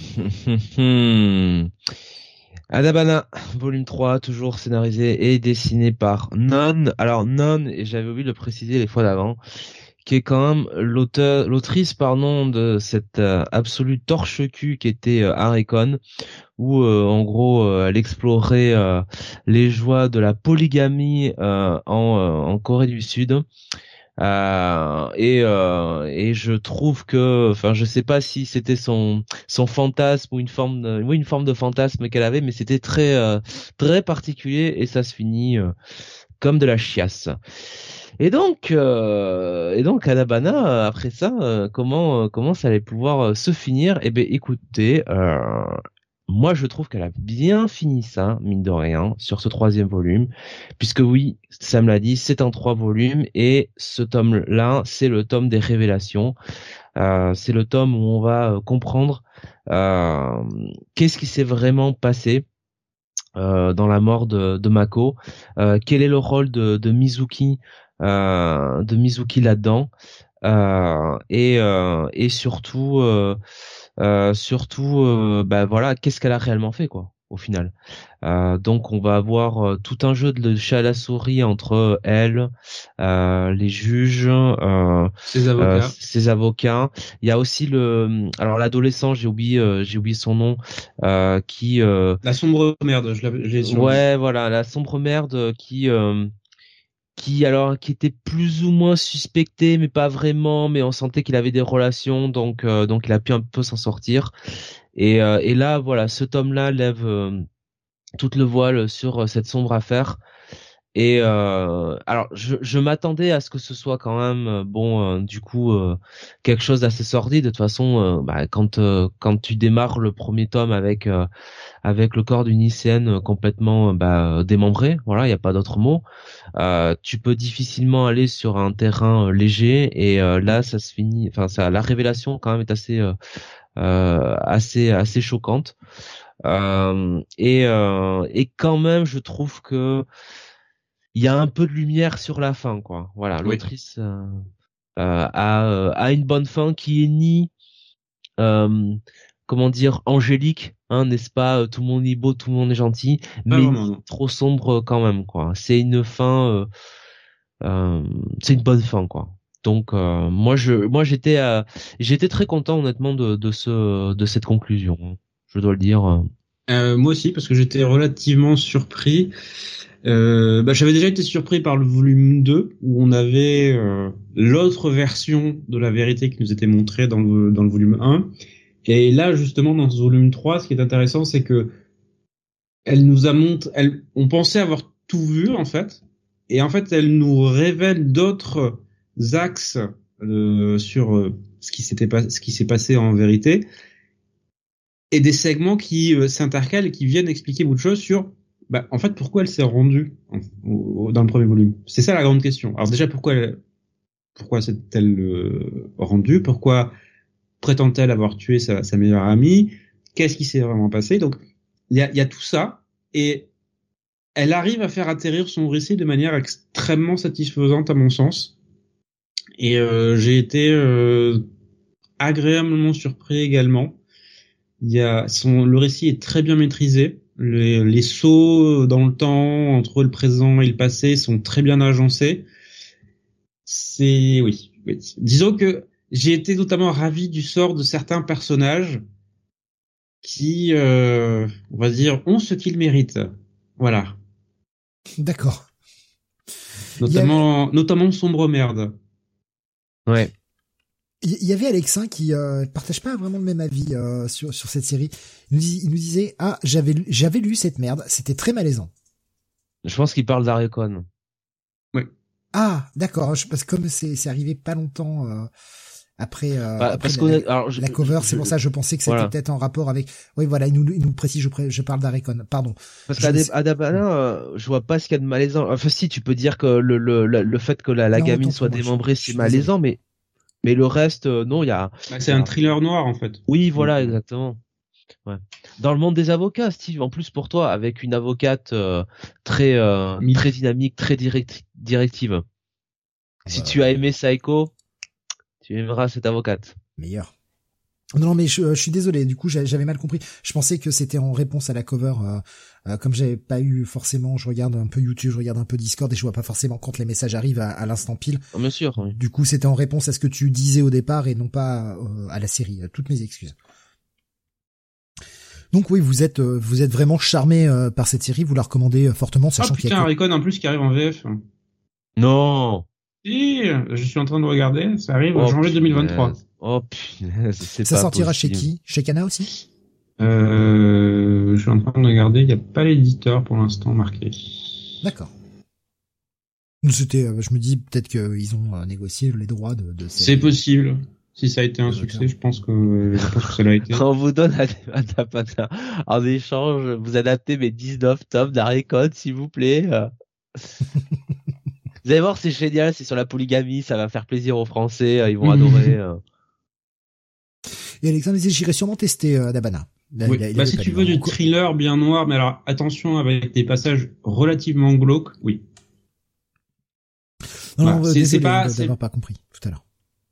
Pour plus pour public averti, très clairement. Hein. Mais ça, ça a l'air cool, hein. Ça a l'air vraiment cool. Puis c'est encore une fois, c'est une série courte. Alors courte, pardon. Alors après, le fait que ce soit chez Bicana, c'est forcément un peu plus cher. Euh, oui, parce que c'est du grand format.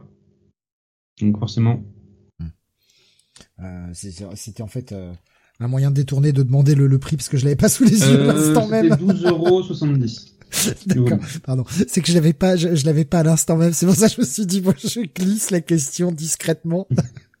bon, c'était pas discret du coup. Tant pis. Euh, voilà, bon, 12 euros, bon, ça vous fait une série à 36 balles, quoi. Chez l'éditeur qui s'appelle Ono, que je ne connais pas. Ah, donc Yana, ils ont dit non, non, on veut pas de ce truc. C'est marrant. Donc fortement recommandé par vous deux. Hein Oui, oui. Euh, pour moi, la posséder, ouais, cette série. Mais maintenant que c'est sorti, Je plus, confirme. euh, maintenant que c'est sorti, qu'il y a que trois tomes, euh, pourquoi pas faire un chez Kana un petit coffret des trois. hein. C'est possible, ouais. Pour l'instant, je crois pas que ce soit annoncé. en tout cas. Ça pourrait être pas mal avec, bah, notamment peut-être les invendus, ils te, euh, euh, ils te repackagent ça avec un petit coffret, et puis voilà. C'est réglé. Bah alors, Ono, ça doit être un éditeur tout récent parce que je vois rien du tout sur eux pour l'instant. Bon, encore un nouveau qui se lance. Et donc, pour Ah. publier à Recon. On verra combien de temps ils tiendront sur ce marché. euh. Il y a quand même chargé. 19 tomes de ce truc, hein. quand même. hein. J'hallucine. On va continuer avec là aussi une nouveauté que vous avez lue tous les deux. Alors Jonathan a essayé de me la vendre euh, parce que je lui demandais un peu euh, son avis euh, lors du dernier podcast euh, sur les. euh, bah c'était jeudi dernier en fait. euh, Après l'émission, je lui demandais un peu son avis sur sur les nouveautés. Je me suis dit bon pourquoi pas tenter le truc, tu vois. Il a essayé de me la vendre celle-ci. Ah oui. J'avoue que j'ai pas été ultra convaincu par le pitch. Ce qui veut pas dire que c'est pas bien. C'est juste ça m'a pas pas plus attiré que ça. Ah, mais Peut-être. euh, je t'avais dit, je t'avais dit, les deux premiers tomes, honnêtement, ils sont pas pour toi, ça, ça va pas te plaire. Euh, on va parler de Call of the Night euh, sorti chez Kurokawa. Oui. Euh, donc Call of the Night, on avait les deux premiers volumes sortis chez Kurokawa euh, par euh, Kotoyama, la- l'auteur, qui avait une autre série dont j'ai oublié le nom, qui était un succès il y a quelques années, qui n'a pas été publiée en VF, mais qui avait eu une adaptation animée, euh, sur un personnage euh, héritier d'une euh, entreprise de sucre de de, friandises. Euh, donc ça me revient pas, c'est pas. Donc il revient avec cette nouvelle série très différente puisqu'on suit le personnage de euh, collégien qui souffre d'insomnie. Donc je pense que c'est pour ça que Jonathan a pensé à toi, Steve. Qui décide un soir pour un peu échapper à son quotidien et surtout échapper à son insomnie, de sortir en fait de chez lui. Voilà, de sortir de chez lui la nuit euh, à 2-3 heures du matin et qui va commencer à explorer la ville. Comment est la ville la nuit euh, Donc qui est très différente. Et en fait, dès son premier soir, il va rencontrer une jeune fille qui se révèle être en réalité une vampire. Et à partir de là, l'objectif de Ko, ça va être que elle le transforme également en vampire pour qu'il puisse échapper à son existence, tout simplement. Sauf qu'il y a une condition particulière pour ça, c'est que pour que un vampire puisse transformer quelqu'un d'autre en vampire, il faut que sa victime tombe amoureux, tombe amoureux d'elle.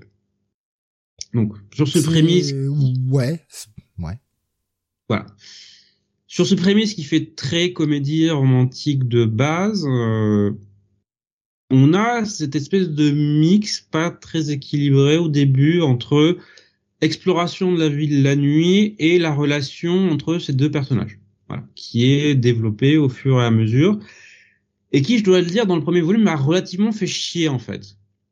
Euh, J'ai pas vraiment apprécié ma lecture du premier volume, un peu plus le second, et ce n'est que, en fait, vraiment la fin du second volume que j'ai personnellement commencé à accrocher à la série, parce que c'est un peu ce que je voulais voir. C'est-à-dire que la relation entre Ko et cette vampire, oui, c'est sympa, mais On s'en fout. Voilà, c'est un peu ça. Ce qui m'a commencé vraiment à m'intéresser, c'est en fait les personnages que eux commencent à rencontrer la nuit. Voilà. Qui se baladent la- dans la ville la nuit parce qu'ils vont commencer à rencontrer d'autres gens qui souffrent d'insomnie et on va voir leur parcours en fait. Et ça, voilà, on commence à voir ça à la fin du second volume. Et l'annonce du troisième volume, c'est qu'on va continuer à développer ça, à avoir d'autres personnages, d'autres personnes qui eux aussi vivent la nuit. Donc c'est ça qui m'intéresse dans, la série. J'espère que c'est ça qui va continuer à être développé.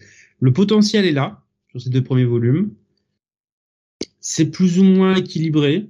Euh, Il y a un propos de fond qui essaye d'être développé, mais c'est, je trouve, en fait, assez maladroit dans, dans ces deux premiers volumes. Voilà, j'ai, il y a, y a du fond, il y a des personnages qui ont du potentiel, mais la sauce et la alchimie est pas encore là sur le début, je trouve.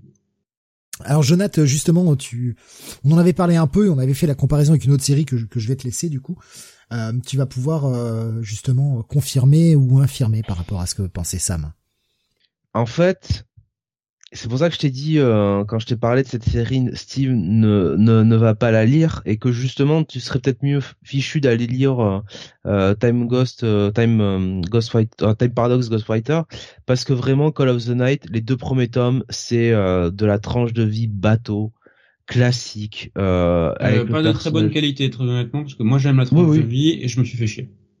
Voilà et euh, et euh, et vraiment s'en fout quoi. La, enfin, la relation entre Ku et euh, et euh, Nadzanu, Nadzuna, je sais plus comment s'appelle.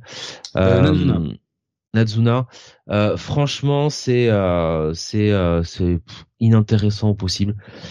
Effectivement, tu as raison de le dire Sam, le deuxième tome est nettement plus intéressant que le premier parce qu'on commence effectivement à découvrir ces autres personnages qui qui gravitent la nuit. Donc ça, ça amène un petit peu de, de cœur euh, à, ce, à cette histoire.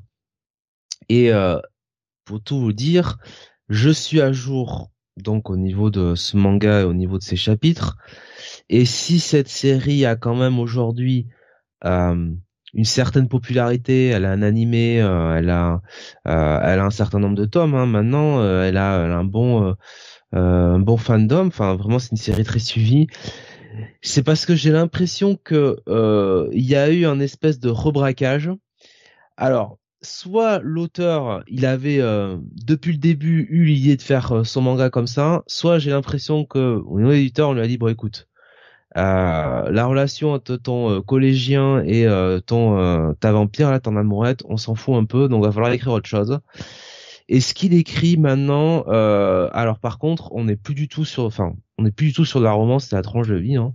En vrai, on est surtout sur euh, finalement un shonen tendance seinen, hein, en vrai. Hein. Donc euh, avec euh, avec du mystère, avec des personnages pas, enfin c'est pas là vraiment on comprend pourquoi il y a des vampires. Voilà on, comprend pourquoi il y a des vampires, on comprend pourquoi les vampires existent, euh, euh, et euh, et il y a des gens qui, bah, du côté des vampires, sont pas forcément sympathiques. Il y a des humains qui sont pas forcément sympathiques, et voilà, il y a c'est un, un, manga qui devient plus un manga de de mystère, d'action. Alors toujours un petit peu en fond, il y a quand même cette relation entre euh, Ku euh, et, et, Nazuna, mais en fait très vite, comme je vous dis, ça euh, ça laisse place à euh, ouais, de l'action, du mystère et des, des, choses comme ça, quoi. donc le, le côté un peu, on se retrouve au clair de lune des deux premiers tomes, enfin surtout du, du premier tome, ça, ça, ça, ça, ça disparaît très vite, quoi. Euh, moi, je vous avouerai que si c'était comme ça euh, sur de, enfin, si la série euh, c'était ce que c'était sur le, premier tome et demi, on va dire, j'aurais lâché depuis longtemps, quoi. Bah, Donc voilà. J'ai vraiment eu du mal. À un moment, je me suis dit, je vais pas arriver en fait au bout des deux volumes. Ça m'étonne pas. Hein. Et la dernière page, en fait, la dernière page du volume 2 est probablement la meilleure page des deux, des deux volumes. Je confirme. Je confirme. Mais justement, en, en parlant avec Jonathan, on, on faisait la, la comparaison, enfin, je faisais sans savoir le truc, mais la comparaison avec Yu Hakusho où t'as ces deux premiers tomes. Euh, alors je parle de l'édition normale, l'édition originale, pas la version de luxe aujourd'hui. Euh, mais t'as ces deux premiers tomes qui sont euh, un tout petit peu mystère, on va dire occulte, mais qui sont quand même très très tranche de vie et un peu bas du front. Et dès le tome 3, part la bascule, et là ça part en bagarre, quoi. Mm-hmm. C'est-à-dire que la bascule n'arrive pas non plus tout à fait euh, dès le volume 3 quoi. Enfin, ça commence un petit peu, mais vraiment ce que je te dis, le, le côté euh, plus euh, oui, plus mystérieux, plus plus action, le passé de Nazuna qui, qui la rattrape un petit peu. toutes ces choses-là, ça met du, ça met un peu plus de temps à, arriver après le après le tome 3. Après, donc j'y pense, il y a un personnage que vous voyez, je pense, dans le volume 2 et, euh, et en fait, ça me j'avais pas remarqué, hein, c'est pour vous dire. Et, c'est en le relisant que je me suis dit merde, il était déjà là ce personnage. Et euh, ce personnage-là est un petit peu présenté comme euh, l'antagoniste plus ou moins. D'accord. Mais alors, allez allez le trouver quoi dans le volume 2 quoi. C'est vraiment un caméo et, je me demande même si tu vois l'auteur en fait. Euh, il s'est pas dit tiens j'ai dessiné cette personne comme ça, bah ça fera un bon design, je vais le reprendre quoi, tu vois. C'est très très possible. Parce que je pense qu'il y a une bonne part d'improvisation dans euh, les sur le début. Il y avait Alexin qui nous disait du coup c'est dommage de pas en avoir sorti trois d'un coup. Après je pense que c'est peut-être aussi parce que c'est pas habituel d'en sortir trois d'un coup. Ouais. Euh, à part Mian qui nous en sort quatre volumes. Ouais. Mais c'est en général c'est deux c'est deux volumes. C'est la pratique t'en sors deux, t'en sors deux euh, au départ et puis après de un en un. D'ailleurs, la suite arrivera relativement vite puisque le prochain tome est prévu pour le 8 décembre. Toujours sous réserve évidemment, mais en tout cas là pour le moment il est prévu pour le 8 décembre. Savoir qu'il pourrait, hein, comme le Jonathan le disait, il y a vachement de la, série a l'air de marcher au Japon et il y a vachement d'avance. Effectivement, il y a déjà 13 volumes sortis au Japon de cette série. Donc il y a, il y a, il y a quand même du un peu de un peu de marge pour rattraper euh, le Japon. Ce qui me faisait, euh, ce qui me faisait penser d'ailleurs, c'est que je, voulais le mentionner, puis après on est parti sur autre chose, mais Blue Period, du coup, on est, euh, le volume 12 arrive bientôt. Oui, sur le mois prochain. Et, et on est au cul du camion parce que bah il y a que 12 volumes au Japon pour le moment. Donc il se peut que la série ralentisse légèrement, quoi. Je pense, oui. En 2023, on aura moins de volumes. Je pense qu'on aura que deux, deux ou trois volumes max. Euh, bon voilà, bah donc euh, finalement, euh, Jonath, c'est plutôt euh, plutôt en mode euh, continuer parce que vous allez voir que ça change. Et, et toi, Sam, au final, quand même, quand même envie d'aller voir la suite? Oui, oui. À la fin du volume 2, justement pour ce qui est annoncé. Ouais. Je pense que ça peut. Sur les deux tomes, sur les deux tomes en, en... franchement, hein, sur les deux premiers tomes, pour moi, c'est à éviter. Hein parce que je peux pas non plus le sauver euh, euh, par euh, comment dire par la dernière page ou par la fin du, du volume 2 quoi. C'est vraiment ce que j'ai lu derrière que j'ai lu en chapitre qui me fait dire ok poursuivez poursuivez l'aventure. C'est un c'est ça serait sur sur la teneur de la suite de la série ça serait un à lire entre un à lire et un un, un, un très bon à lire donc un à lire satisfaisant mais sur les deux premiers tomes en eux-mêmes, si j'avais vraiment lu, enfin, si, si, si, j'avais commencé par la parution française, je pense que j'aurais stoppé là, quoi, l'aventure, quoi. C'est chiant, quoi. Bah, c'est vrai que c'est pas, c'est pas encourageant de se dire, bah, vous achetez les deux premiers tomes, mais euh, voilà, c'est, c'est, pas. je sais que c'est bizarre, hein, comme, euh, comme avis, mais je peux pas, je peux pas vous le dire autrement. Autant, tu vois, dans Dandan, les deux premiers tomes sont pas parfaits et clairement, euh, la suite euh, de la série est, est bien au-dessus. Mais déjà sur les deux premiers tomes, t'as quand même de la qualité et tu vois un petit peu où tu veux aller, où, l'auteur veut aller, quoi. T'as quand même une idée un petit peu de, de où tu mets les pieds. Là, très franchement, euh, Call of the Night, les deux premiers tomes euh, tranchent avec ce que vous avez derrière. Quoi. Ouais, mais je, enfin, j'ai, euh, j'avais ce sentiment, c'est pour ça que je faisais la comparaison avec Yu Hakusho, c'est quand j'ai découvert le titre, euh, c'était, c'était un pion d'ailleurs au collège qui m'avait montré ce titre comme quoi, on peut avoir des pions euh, qui vous font découvrir des choses sympathiques. Et euh, j'espère qu'il t'a mis des cols. Le mec était un, gros fan de manga, qui d'ailleurs, en plus, le, mec le lisait en japonais, lui, euh, carrément. Et euh, m'avait parlé de ce titre et tout, et il m'avait montré ce qu'était un peu la série. Et c'est vrai que si j'avais acheté le tome 1 et 2 à l'époque où c'était sorti, jamais j'aurais poursuivi. Quand tu lis le tome 1 et 2 du Hakusho, jamais j'aurais poursuivi, j'aurais trouvé ça chiant. Et d'ailleurs, tome 1 et 2 sont chiants, quoi. Et c'est vrai que à partir du tome 3, tu fais ah ouais, ah non mais c'est cool en fait. Non, c'est trop bien quoi. À la à la différence que quand même Yu Hakusho, tu sentais qu'il y avait malgré tout une tendance shonen. Tu vois? Enfin, t'étais pas là sur euh, une romance à proprement parler, quoi, une rom-com. Ouais, il y avait un poil de bagarre, mais euh, c'était quand même. Il y avait un poil de bagarre, de furio, c'était voilà. Là, euh, ce deux premiers tomes, on est vraiment sur de la romance entre le, collégien et la vampire, quoi. Oh. Euh, et bon, euh, je suis désolé, mais bon. euh, Si je vais déjà pas voir Twilight, c'est pas pour aller lire ça, quoi. mais franchement, Twilight, euh, c'est un traité de philosophie hein, à côté de cette amourette, hein, donc euh, bon. euh, Putain. Oh merde. Oh merde. ouais.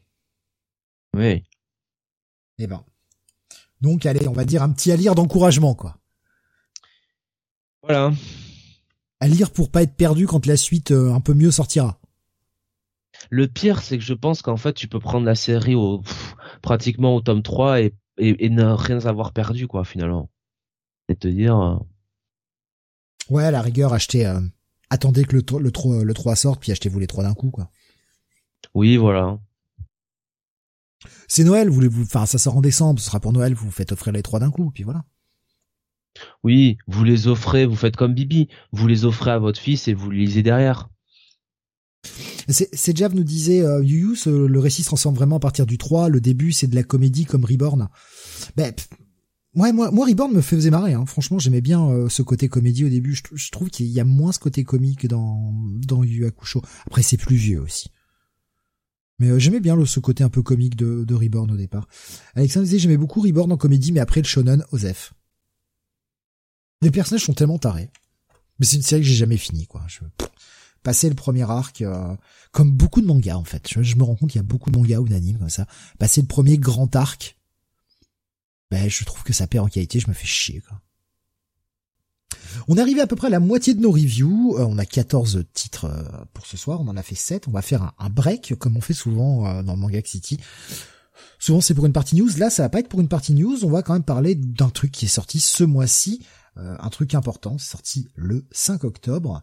Euh, Jonath, bah, tu, tu y es allé. Euh, on en avait, on l'avait légèrement abordé euh, durant les, les Comics Weekly dans le WhatsApp. On avait dit on garde ça pour le Manga City. Nous allons parler bien du film Dragon Ball Super Super Héros, ce titre de chiasse, euh, avec cette répétition du mot super. Je trouve ça, je trouve ça chiant, mais bon. Euh, que que tu as vu, que j'ai vu également. Alors Sam ne l'a pas vu. Mais Non, et je compte pas le voir. ah, on va te donner envie de le voir, Sam. On va te donner envie de le voir. Eh oui. Je t'en prie, Jonathan, je te laisse commencer euh, pour euh, pour ce truc. Oui, bah Dragon Ball Super Hero, donc qui arrive euh, trois ans après euh, euh, eh bien le retour de, de Broly ou la revanche, je ne sais plus. Broly, tout court. Euh, hein? Il s'appelait Dragon Ball Super Broly, tout court. Ah oui, ils sont originaux, hein? C'est Ouais, bien. ouais. Bah, au moins, ça annonce Ouais. la couleur. Ah, ouais, ouais, ouais. Donc c'est fait par euh, Akira, euh, alors Kara Design, auteur, scénariste Akira Toriyama, studio Toei Animation, Euh, le réalisateur Tetsuro Kodama. Et alors autant dit tout de suite, au niveau de l'animation, je trouve quand même que c'est en deçà de ce qui a été fait sur euh, sur Broly. Non pas que euh, c'est soit mauvais, je trouve que c'est très très bien animé, c'est très euh, c'est- sur euh, sur grand écran cinéma ça passe très bien, il n'y a pas de problème, mais j'avoue que les parties un peu en cel shading, il me semble que c'est un peu du cel shading, Ah bah tout, le- tout le film Ouais. en 3D. Hein. ouais, ça m'a un peu ça m'a un peu gêné. Je préfère hein, l'animation 2D, je suis désolé, ce soit un produit comme Dragon Ball. Euh, donc euh, donc voilà, petit euh, petit problème.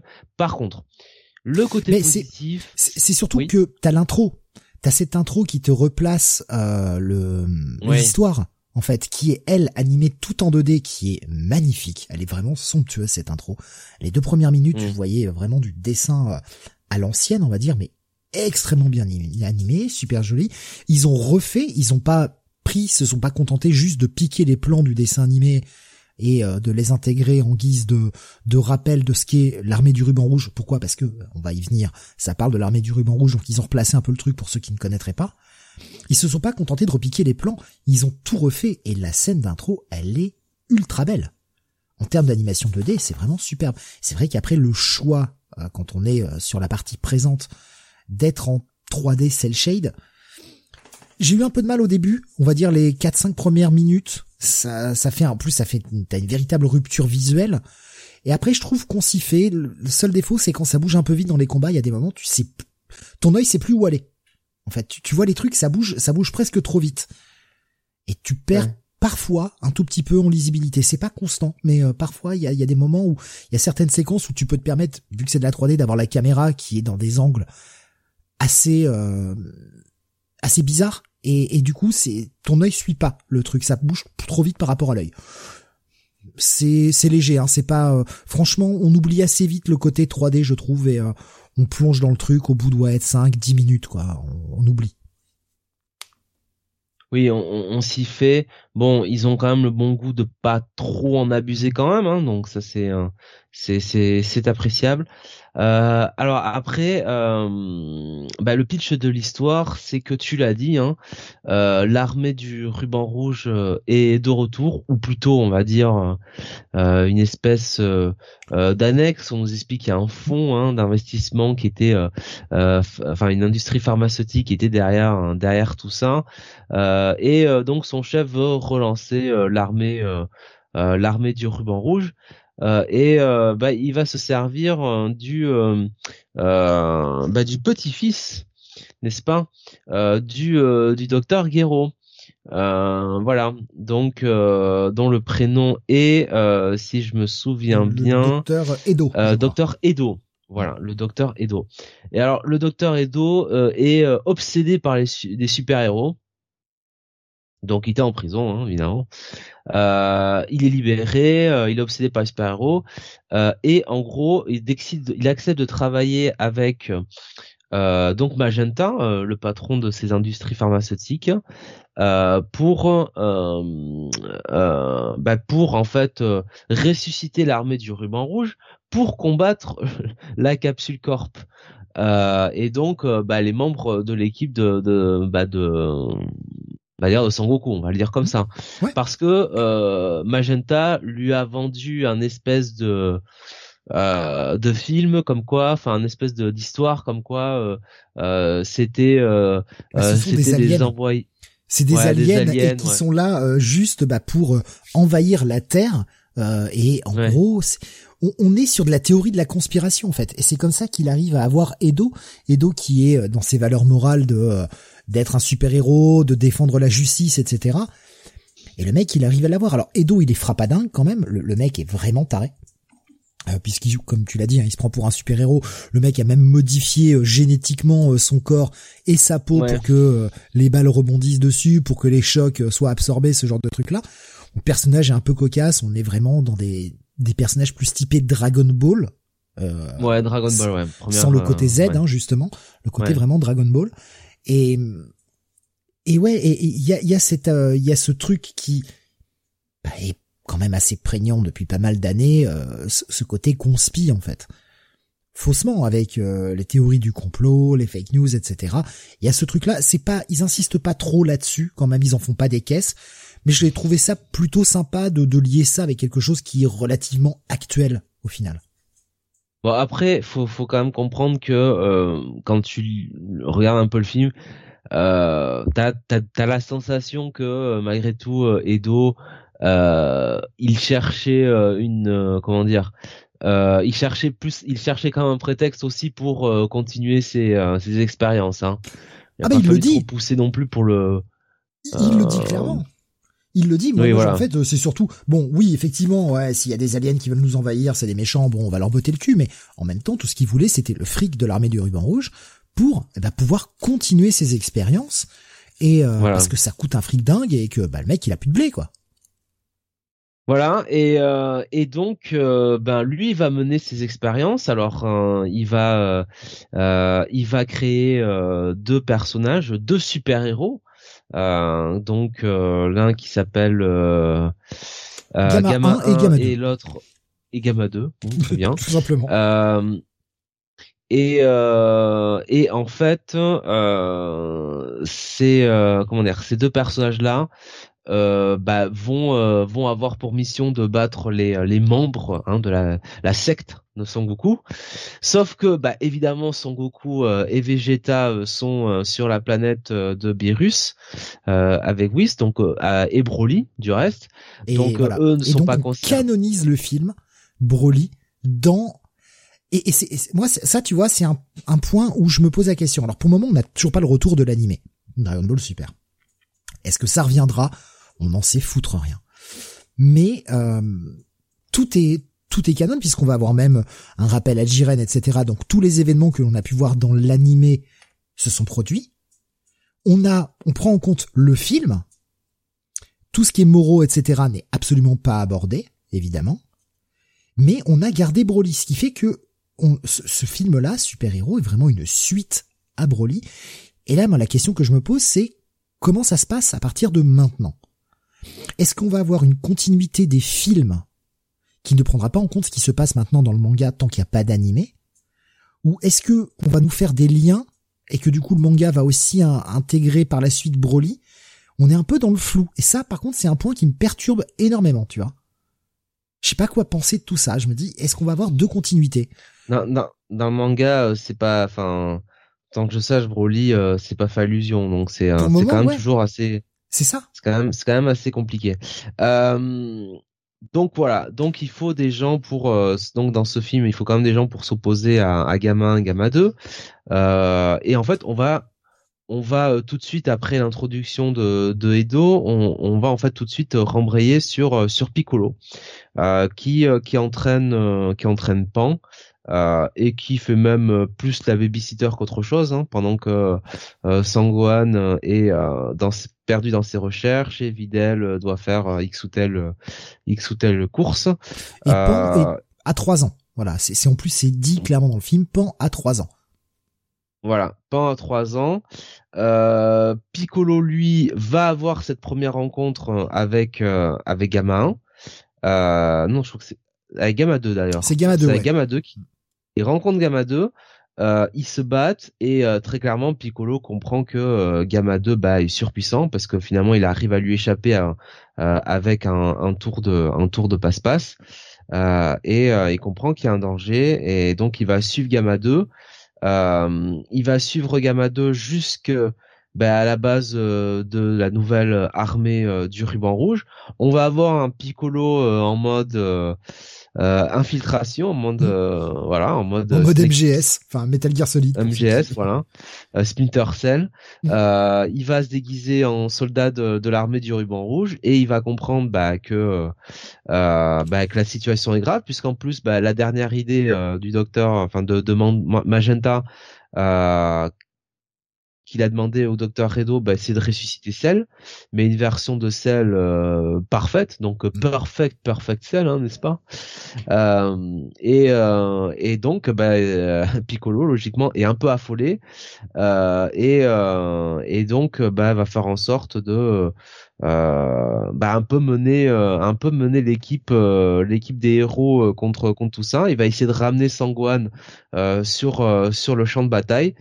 Et finalement, bah, l'histoire, ça va être un petit peu Piccolo euh, et Sangohan, ce duo, euh, ce duo reformé, euh, qui va essayer de, de défendre la Terre. Et, et Piccolo qui va essayer de, de remettre quelque part Sangohan sur le droit chemin, si je puis dire. voilà, donc ça c'est un peu le, le pitch, le pitch du film. J'étais un peu long, mais on va trop trop spoiler, mais on va quand même donner pas mal de détails parce que je trouve qu'il y a pas mal de choses importantes. Déjà, euh, je, vais prendre la réflexion de Beaumasque euh, parce que ça, va ça va embrayer sur ce que je voulais, euh, ce dont je voulais parler. Il disait franchement, c'est peut-être le meilleur film des quatre. Alors par quatre, hein, il entend depuis euh, Beerus. Enfin, je sais même plus comment il s'appelait ce film d'ailleurs. Euh... Battle of God. Battle of Gods, merci. Ouais, c'est ça. Donc, on va dire cette nouvelle nouvelle équipe de films, hein, Battle of Gods, Resurrection of F, Broly et puis maintenant Super Hero. C'est peut-être le plus laid, les combats sont pas sans sas, mais au moins il y a un scénario et bordel, quel plaisir de voir d'autres persos que Goku et Vegeta. Euh, leurs scènes sont d'ailleurs les pires. Et euh, mais c'est tellement cool d'avoir Piccolo en perso principal et plein de clins d'œil intelligents au manga original. Et c'est là euh, que va être vraiment l'intérêt de, de, ce Dragon Ball Super Hero.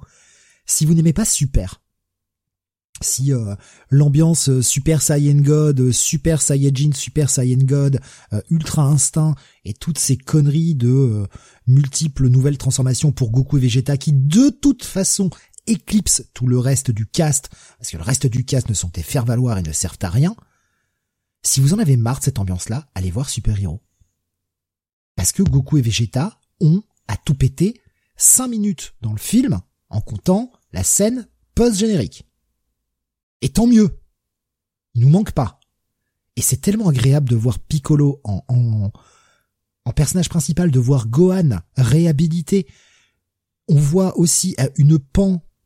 Si Pan vous avez énervé dans GT, on a une Pan qui est ultra mignonne dans ce film, qui est hyper bien écrite, qui est hyper attachante, qui n'est pas euh, surabusée. Elle a, elle a son rôle, elle a son rôle à jouer, mais ça en fait pas des caisses. Et euh, c'est hyper juste. Franchement, j'ai adoré la pan du film, alors que dans, dans GT, qu'est-ce qu'elle me saoulait, putain. Le personnage était imbuvable. Là, le personnage est vraiment ultra mignon. Les petites scènes avec Piccolo sont super cool. Il euh, y a, y a c'est tonton Piccolo et en même temps grand-père Piccolo, quoi. C'est un peu euh, bah, espèce de C'est-à-dire qu'on la voit pas trop non plus, faut le dire, quoi. Euh, c'est, franchement, on la voit euh, allez, euh, la, scène du début avec Piccolo, puis après c'est plus un prétexte. C'est vraiment pas une protagoniste du film, quoi. Donc. Euh.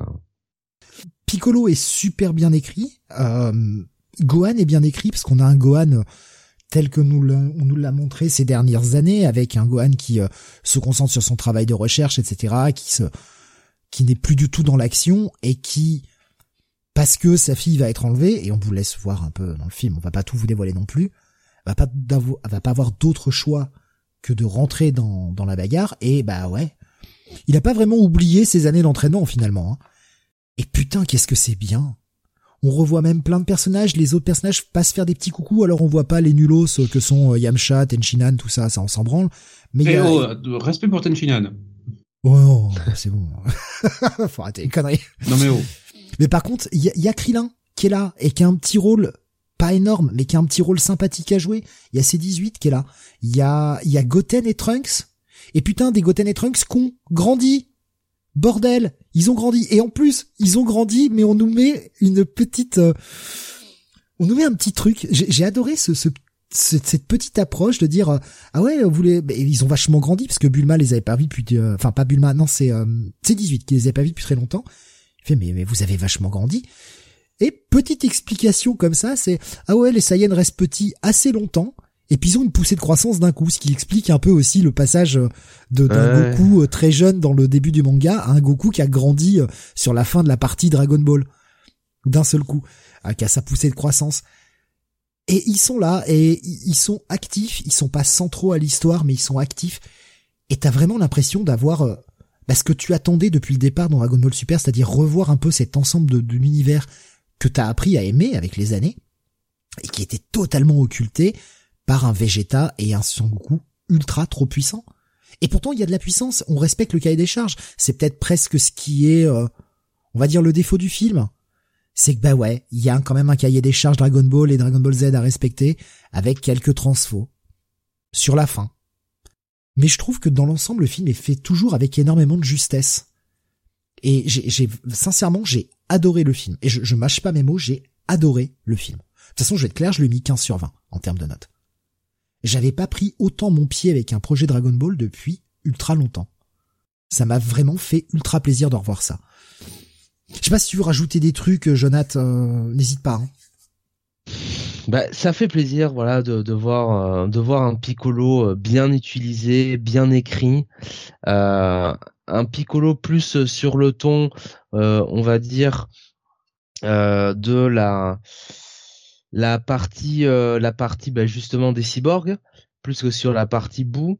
Euh, aussi, il a bon, il a quand même un retour, euh, un retour fracassant qui fait quand même plaisir hein, avec, avec, ce euh, ce personnage-là. Non, non, c'était franchement, c'était, j'étais un peu inquiet sur le début du film mais c'est vrai que ça reste ça reste satisfaisant. 15 sur 20, j'irai peut-être pas jusque là. Moi, j'irai peut-être plus vers un 12 et demi 13. Mais euh, mais honnêtement, j'ai trouvé ça déjà meilleur que que Broly euh, parce que mieux construit, parce que mmh. scénario qui est quand même euh, un peu plus euh, euh, comment dire logique. j'ai envie de dire, c'est moins décérébré que Battle of God. Euh, ou, ou, même Retourne of Freezer parce que ça aussi euh, franchement fallait euh, fallait s'accrocher hein, pour pour voir ça donc non non agréable surprise parce que j'y allais franchement à reculons et Bon, il y a quand même un truc sur la fin du film où j'ai là sévèrement roulé des yeux. Ouais. Euh, ça m'a bon. euh, c'est lié à Sangohan, je veux pas dire quoi. c'est lié à Sangohan, mais euh, je pense que ça aurait pu être fait autrement. C'est pas très grave au final, mais euh, ça aurait pu être présenté de manière un peu plus euh, un peu plus classe, j'ai envie de dire. Mais mais globalement, c'était moi je l'ai vu au cinéma en VO et c'était très bien quoi. C'était c'était très sympathique. Mais j'ai, enfin, alors je suis désolé, il y a des gens qui crient là dans le quartier. Je J'espère que ça s'entend pas dans le micro parce que c'est assez désagréable. Moi, ça me perturbe en tout cas. Euh, je sais pas, il doit y avoir des Mongols de sortie ce soir. Je vais sûrement devoir aller euh, en calmer deux trois à grands coups de latte dans la gueule. Bah leur fait pas lire Blue Period alors. Hein. Non, mais je pense que je vais les, je vais les calmer là. Si ça se calme pas vite, moi je vais les calmer rapidement. Ça, ça va pas traîner. Euh, ce que, ce que j'ai trouvé euh, fortement appréciable, euh, c'est toutes les références au passé euh, de Dragon Ball. Je pense que ma note elle est peut-être haute aussi de par le fait que je m'attendais à être déçu. En fait, je m'attendais à quelque chose dans la veine de Super qui a de temps en temps quelques moments euh, moments sympathiques, mais on est toujours plus dans des moments assez navrants à ce facepalm dans Super. Je parle même pas de Moro tout ça parce que moi j'ai pas lu et je, je veux dire ça me me branche pas. Je suis les, résumés sans lire le truc et ça ça me suffit largement. Et je pense qu'il y a ce truc de putain j'ai été surpris en bien qui fait peut-être que j'ai mis une note assez haute. Euh, peut-être que dans quelques mois je, je baisserai un peu la note mais j'ai vraiment trouvé le film cool et il y a un truc aussi que j'ai trouvé très intéressant dans ce film là c'est peut-être moi qui vois trop loin, donc euh, pardon hein, si euh, si mon analyse va, va peut-être un peu loin, mais il y a vraiment toute cette notion de de transmission de parce qu'on est sur les les enfants de bah, des personnages euh, qu'on a connus dans l'armée du, du, du ruban rouge notamment c'est euh, le fils de du gérant qui a repris Euh, on est sur le petit-fils du docteur Guéraud on est sur Gohan, il y a tout ce, toute cette transmission entre Gohan et entre Piccolo et Gohan, entre Piccolo et Pan. On, on est vraiment sur la transmission d'un père ou d'une figure paternelle à des héritiers. Et le fait de savoir aussi, c'est peut-être, c'est pour ça que je parle de suranalyse peut-être, mais le fait de savoir qu'Akira Toriyama a décidé d'abandonner la franchise définitivement, qu'il a décidé de prendre sa retraite et qu'il a passé les rênes à son fils, je trouve que ça en fait un espèce de joli symbole où il y a toute cette passation de, pouvoir quelque part dans le film qui se répercute un peu dans la vie réelle. Alors comme je dis, je, je suis peut-être dans la suranalyse. C'est peut-être moi qui veux voir ça, alors que c'est peut-être pas forcément le but euh, original. En tout cas, c'est une interprétation que, bah, bon, d'une qui est mienne, donc je la trouve bien forcément, parce que parce que mes chevilles ne me portent plus. Mais mais mais je trouve que ça va, en termes de symbole, je trouve que ça va bien avec ce ce qui se passe actuellement dans dans la franchise Dragon Ball en elle-même, franchise dont l'avenir est, euh, assez incertain. On le sait très bien que bah ça marche plus des masses au Japon, plus autant euh, que que ça a été le cas pendant longtemps. Là actuellement le manga est en pause pendant un moment. Ça reviendra, hein, c'est un- juste un hiatus, mais euh, qu'est-ce que va devenir l'avenir de la franchise Dragon Ball? Si l'avenir de la franchise Dragon Ball est dans la veine de super-héros, c'est un grand oui pour moi. J'aimerais qu'on revienne à des choses un peu tu- plus comme ça. Tu, là, tu vis dans un rêve, quoi, mon cher. hein. J'aimerais, j'aimerais parce que le le, le fils de Toriyama Ta naïveté, euh, ta, ta naïveté euh, t'honore, Steve. Mais là, tu te berces d'illusions. Hein. C'est, un one shot et ça, ça restera que ça. Hein. Mais je, Déjà, je sais est-ce pas. que ça fera plus de chiffres Déjà, est-ce que ça marchera mieux que Ah, j'ai pas regardé les chiffres. J'avoue, j'ai pas été Parce voir. que c'est ça aussi. Et s'ils voient que Broly ça marche mieux, hein, on aura du pim pam poum et puis euh, c'est tout. Hein. Donc euh, voilà. Hein. Moi, moi, j'ai quand même l'impression que le, fils de Toriyama a beaucoup plus de respect pour l'œuvre de son père que son père lui-même, en fait. Je veux dire, quand t'as un mec qui osait te le dire, on rappelle cette anecdote, elle est ultra connue, mais bon, peut-être certains l'auraient l'a jamais entendu, mais que c'est la Toei qui est venue le voir en lui disant, eh, euh, tu voudrais pas euh, nous, nous refaire un truc sur Broly? Et que le mec ne se rappelait plus qu'il avait designé Broly. Il fait, ah ouais, j'ai fait ce personnage, oh, c'était cool, oh, bon, on va le refaire. Tu dis putain, quand même, quoi. C'est vraiment que le mec en avait rien à battre de son œuvre. Une œuvre qui, a un, un cult following incroyable. Et le mec en a rien à battre. Et que ça change demain, c'est, c'est peut-être la meilleure chose qui pourrait arriver à la franchise. On verra dans les prochains mois. On va peut-être le regretter euh, amèrement euh, d'ici un an. On va peut-être dire putain, quel enfer, c'est encore pire que tout. J'ai quand même du mal à imaginer que la franchise puisse tomber plus bas que ce qu'elle était. Et puis, il y a quand même, alors je vais pas vous la révéler, mais il y a cette scène post-générique qui est en Oh. Espèce, ah, je sais pas, moi, là, on est dans le fan service, on est d'accord, on est dans le fan Ah, service, voilà. mais c'est quelque chose que les fans attendaient depuis longtemps. Et je trouve ça je cool.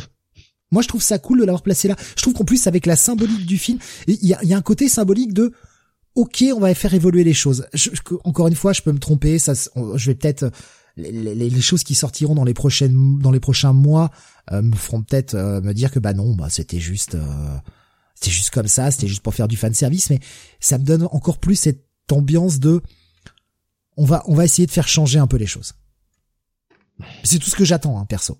C'est tout ce que j'attends. Ouais, t'es, t'es moins convaincu Ouais. du coup. Non, non, mais euh, là, euh, là encore une fois, Steve, euh, tu es, euh, tu es super naïf hein, là-dessus. Ça, ça, ça change rien. Euh, du reste, euh, je, je- je crois que je te l'avais dit hein, euh, quand on en avait parlé. Mais ça, euh, c'est un événement. En vrai, c'est, c'est, c'est presque de, comment dire, c'est, c'est un truc qui était déjà arrivé hein, en réalité. Hein, simplement, Toriyama n'a jamais mis les, les mots dessus, mais bon. Ouais, mais pas à ce point, tu vois. Je sais, on est cryptique là, mais on vous laissera découvrir la scène post-générique. Euh, voilà, on va pas, on va pas tout vous spoiler, quoi. Mais moi, je suis, je suis vraiment, euh, je, suis vraiment, j'ai vraiment été surpris en bien par le film et euh, je vous recommande si vous êtes des déçus de, de Dragon Ball de ces dernières années, je vous recommande quand même ce film. Matez-le, matez-le parce que même si ce sera pas le la perle et le chef-d'œuvre, euh, bien évidemment, mais je pense qu'il y a moyen que ça réveille une, une bonne petite fibre euh, fan de DB euh, de l'époque, quoi. Convaincu, mon Sam.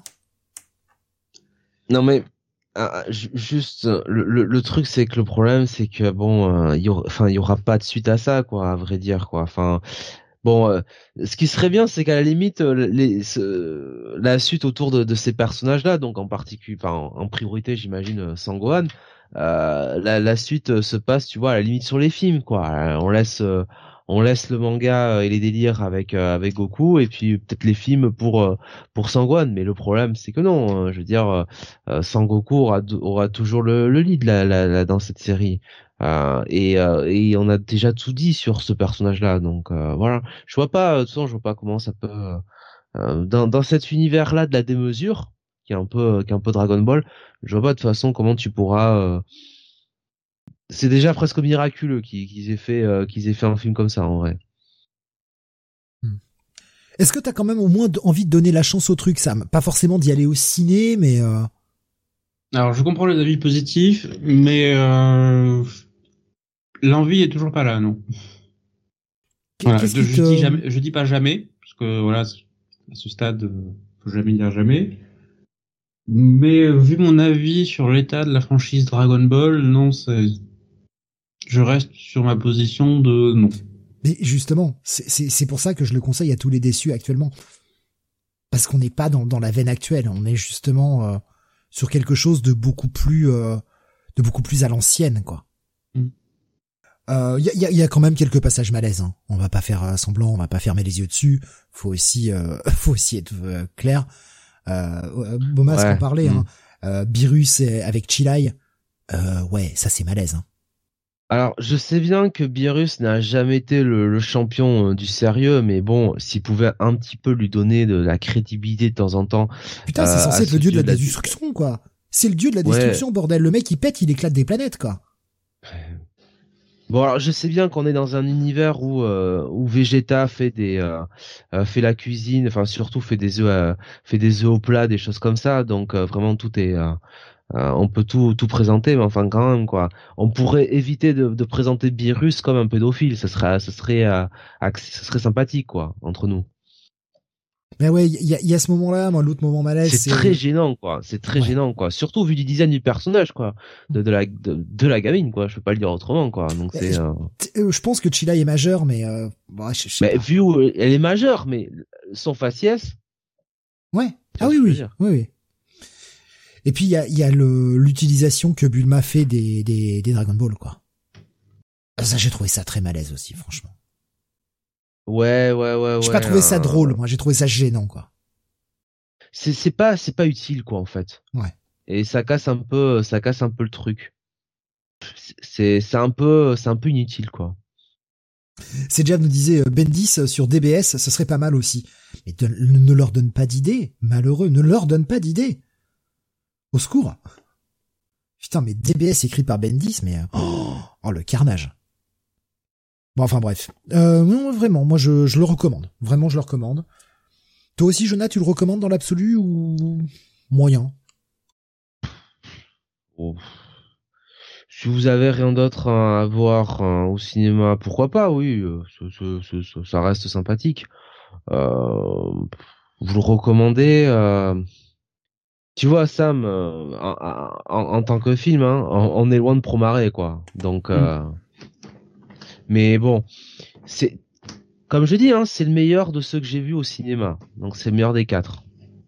Mais est-ce que c'est euh, vraiment un truc euh, inratable Je suis pas certain. Si vous aimez les personnages de Piccolo et de Sangohan, allez-y parce que c'est euh, euh, c'est une belle réhabilitation des, des personnages. Ça faisait longtemps que euh, qu'on les avait pas vus aussi à la fête et avec un Piccolo super bien écrit et un Sangohan enfin badass comme on l'aime quoi.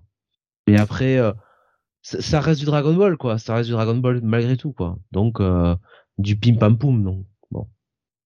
Et VO ou VF euh, euh Jonath pour euh, la version que tu as vue? Ouais, VO. VO. je, je l'ai vu aussi en VO, donc je pourrais pas juger de la qualité de, de la VF. Je sais pas s'ils ont repris les mêmes les mêmes doubleurs. Je, je, sais pas ce qu'il en est. Je sais pas si certains de nos nos, auditeurs ont été le, le, voir au ciné et l'ont vu en VF. Euh, bon, en tout cas, bon, voilà, je, je pourrais pas émettre d'avis là-dessus. C'est histoire de voir pour ceux, parce que j'imagine que certaines salles le diffusent peut-être pas en VO. Euh, c'est compliqué, on sait que dans certains cinémas, c'est pas toujours évident d'avoir des VO. Bibi qui dit c'est meilleur des quatre, mais ça reste une merde, donc ah non, moi je, enfin moi je vais pas dans cet avis-là, moi je le trouve bien. Non non, euh, moi j'ai dit 12 et demi 13. Cap nous disait toute l'ère DB Super m'intéresse pas, la fin de la saga Boo me convient très bien. Hmm J'entends. Et c'est pour ça que je dis que ça peut le plaire à tous ceux qui n'aiment pas Dragon Ball Super, même s'il a le nom Dragon Ball Super, parce que Goku et Vegeta et tout ce qui fait Super est absent de ce film. C'est sur la planète de Beerus, on n'en parle pas, il y a tout juste un truc qui nous résume et on voit euh, un screenshot de Jiren euh, euh, qui, apparaît deux secondes à l'écran. On n'en a rien à foutre de tout ça, c'est pas si franchement, le, le, titre du film pourrait être Dragon Ball Super Hero tout court. J'ai pas parlé des... C'est con, on en a pas parlé, mais qu'est-ce que t'as pensé de Gamma 1 et Gamma 2 Qu'est-ce que t'as pensé de ces nouveaux persos? Oui, de, de, de, bons persos. Après bon, euh, je me suis pas assis le cul par terre non plus, quoi. On devrait dire, bon, ils sont, ils sont sympathiques, ils servent bien le, leur, leur, euh, leur rôle, leur propos dans le film.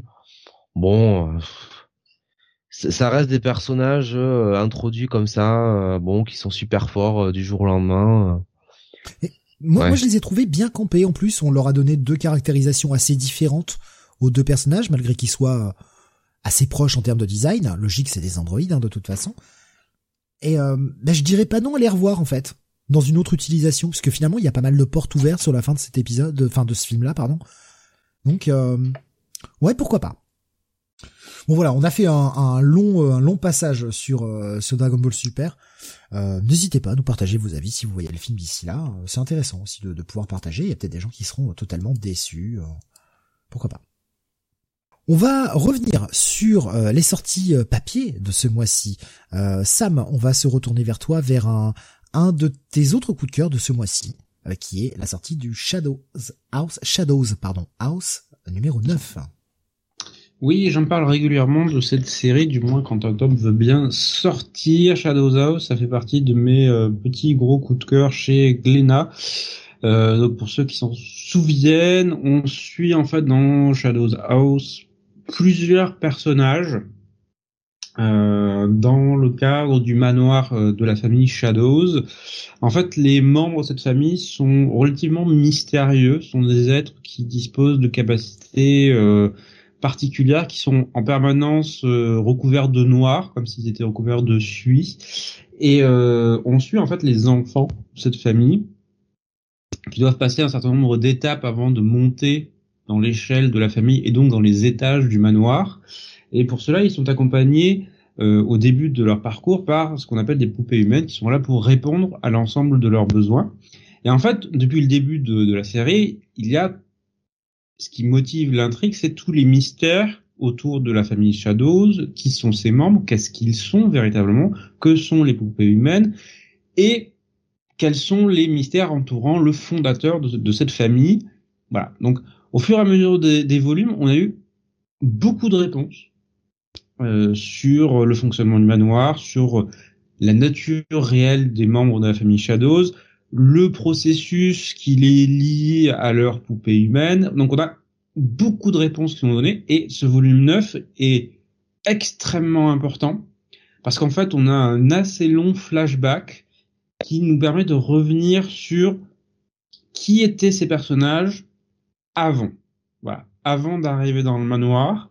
On a énormément d'informations qui sont données, euh, qui viennent nous apporter, euh, on va dire, des révélations assez tonitruantes quand même, parce que voilà, ça, ça vient expliquer par petites touches les choses qui étaient sous-entendues ou voilà, qui euh, viennent éclairer certaines relations ou euh, propos qui étaient faits avant.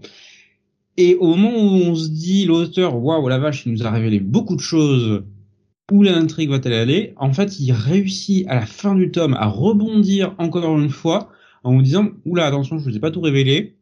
En fait, l'un de mes personnages principaux, là, c'est le but à lui, sauf que bah, ce que je vous en avais dit jusque-là n'était que le début. Voilà, il y a il y a encore une autre couche derrière, euh, une autre une autre partie de mystère que je vais encore dévoiler.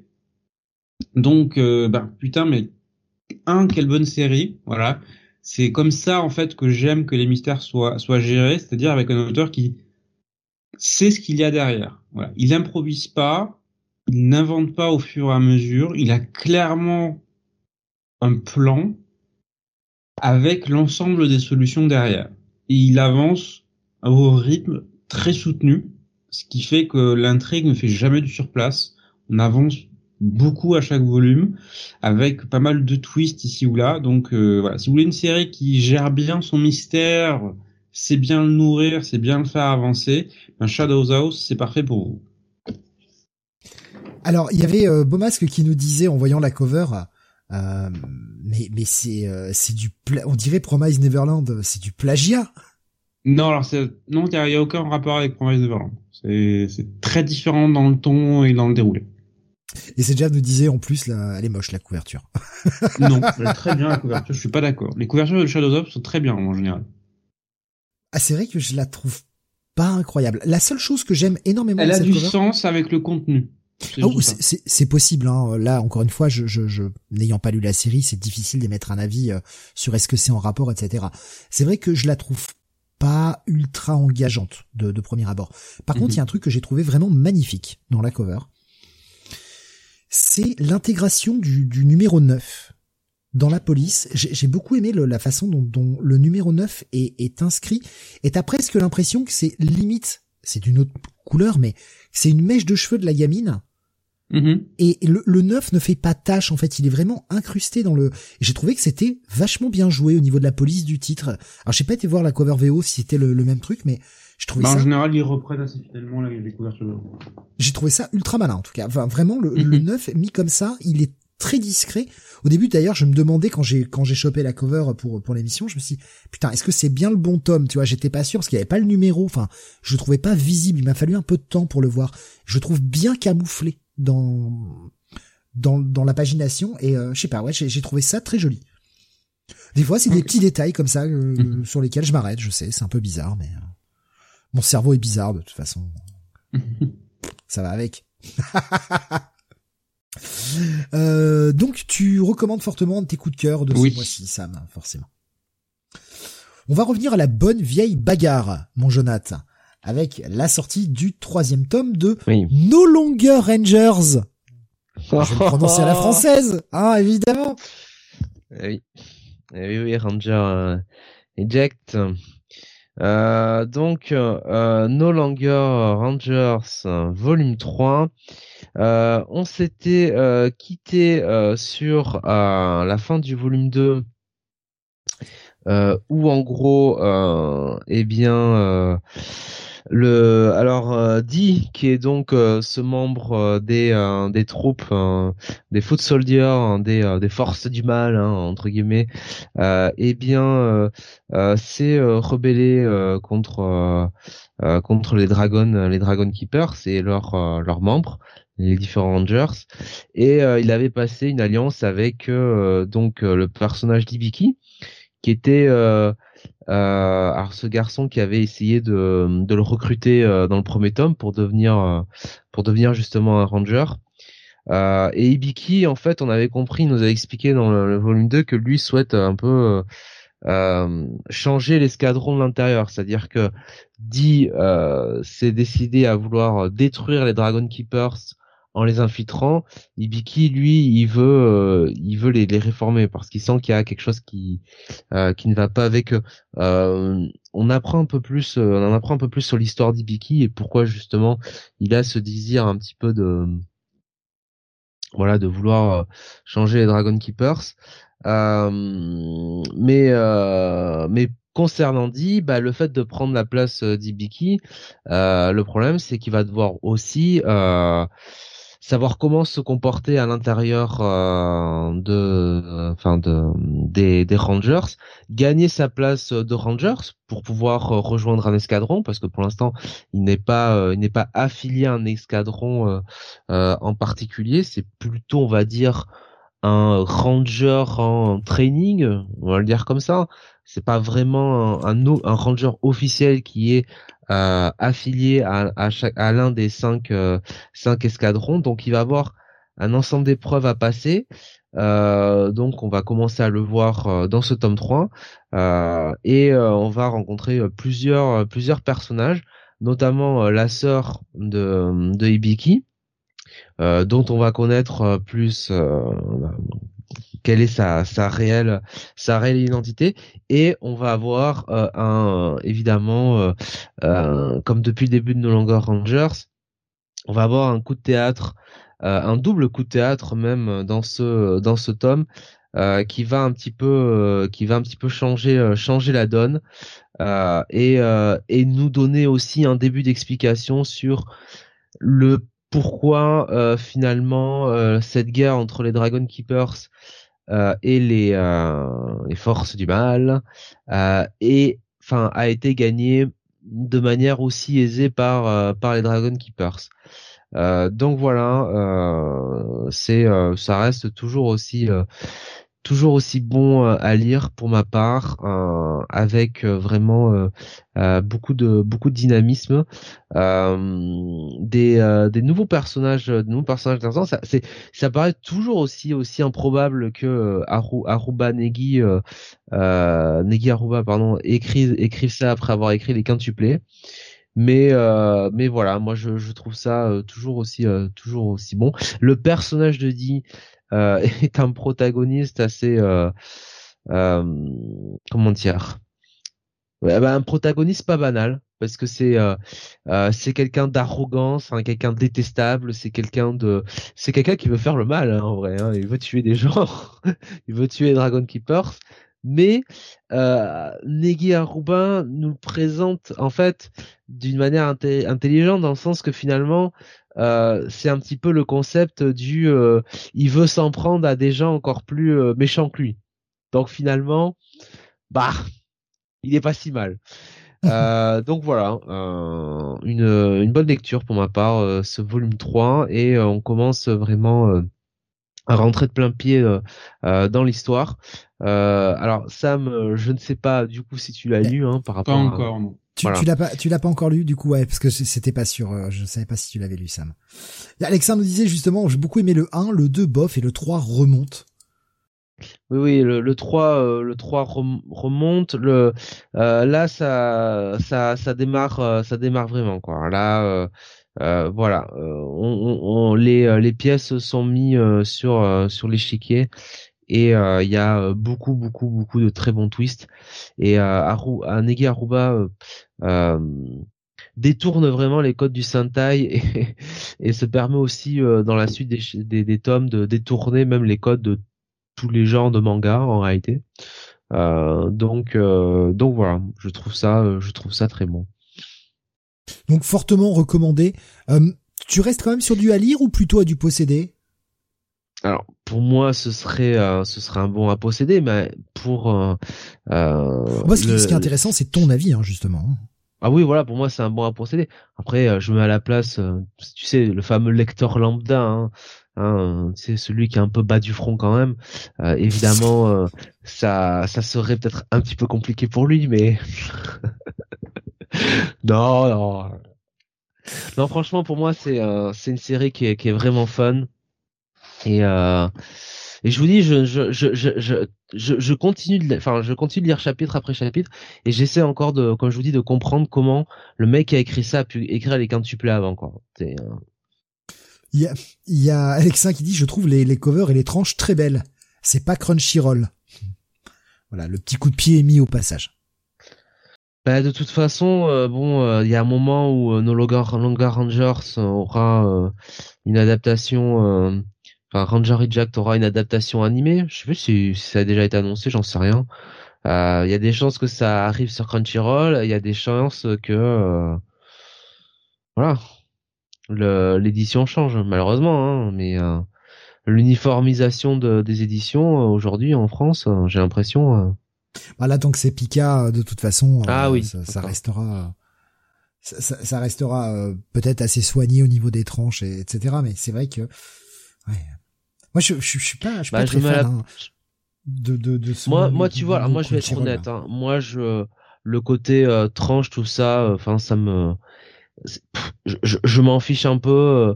Euh, à l'époque, j'avais acheté Sensei épisode G et je crois que dès le dès le deuxième tome, tu sais la la la, comment dire la police décrite non la couleur euh, de la tranche change, tu sais, euh, d'écrire euh, Sensei épisode G et ça rechange un peu. Enfin bref, euh, mais mais voilà, moi ça me ça me passe au dessus quoi. Je m'en je, m'en fiche un peu quoi. J'achète le le produit pour le lire, mais je comprends que bah après c'est ça fait chier quoi. Bah sur une bibliothèque, ça fait un peu un peu plus moche quand t'as euh, la même série qui a euh, des des des polices ou des des maquettes différentes quoi. Euh, Alexandre nous disait le Keiju euh, 8 le prochain fait peur, c'est un downgrade. Ah pour la tranche? Mmh, ouais, je pense ouais la tranche et la cover. Mmh. Je, dois avouer que là, le Léo Kutonoken, c'est chez Crunchyroll. Hein.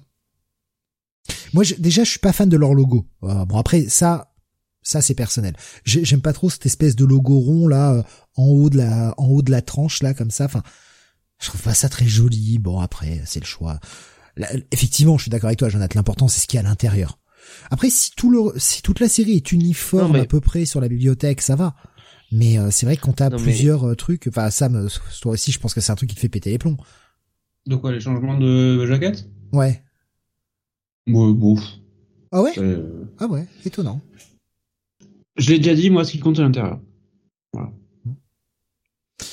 Euh, oui, c'est, c'est légèrement agaçant quand on est un collectionneur. Le problème, c'est que j'en ai tellement dans tous les sens que ouais, faut, faut vraiment avoir de bons yeux pour repérer les changements de jaquette. Hein. Tu, tu allais dire, Jonath Eh ben, je sais plus en fait. Pardon ça devait pas être très intéressant, donc Steve, tu peux, tu peux passer. On va continuer avec euh, un truc qui vous avait surpris bien, moi qui m'avait pas des masses accroché. Je vous avoue que j'avais décroché avant la, fin du premier tome. On va parler de Full Night Volume 2. Alors est-ce que euh, est-ce que ça s'améliore? Est-ce que justement moi les défauts que j'avais décelés, euh, en tout cas par rapport à mes goûts, vont être améliorés dans ce tome 2, Sam?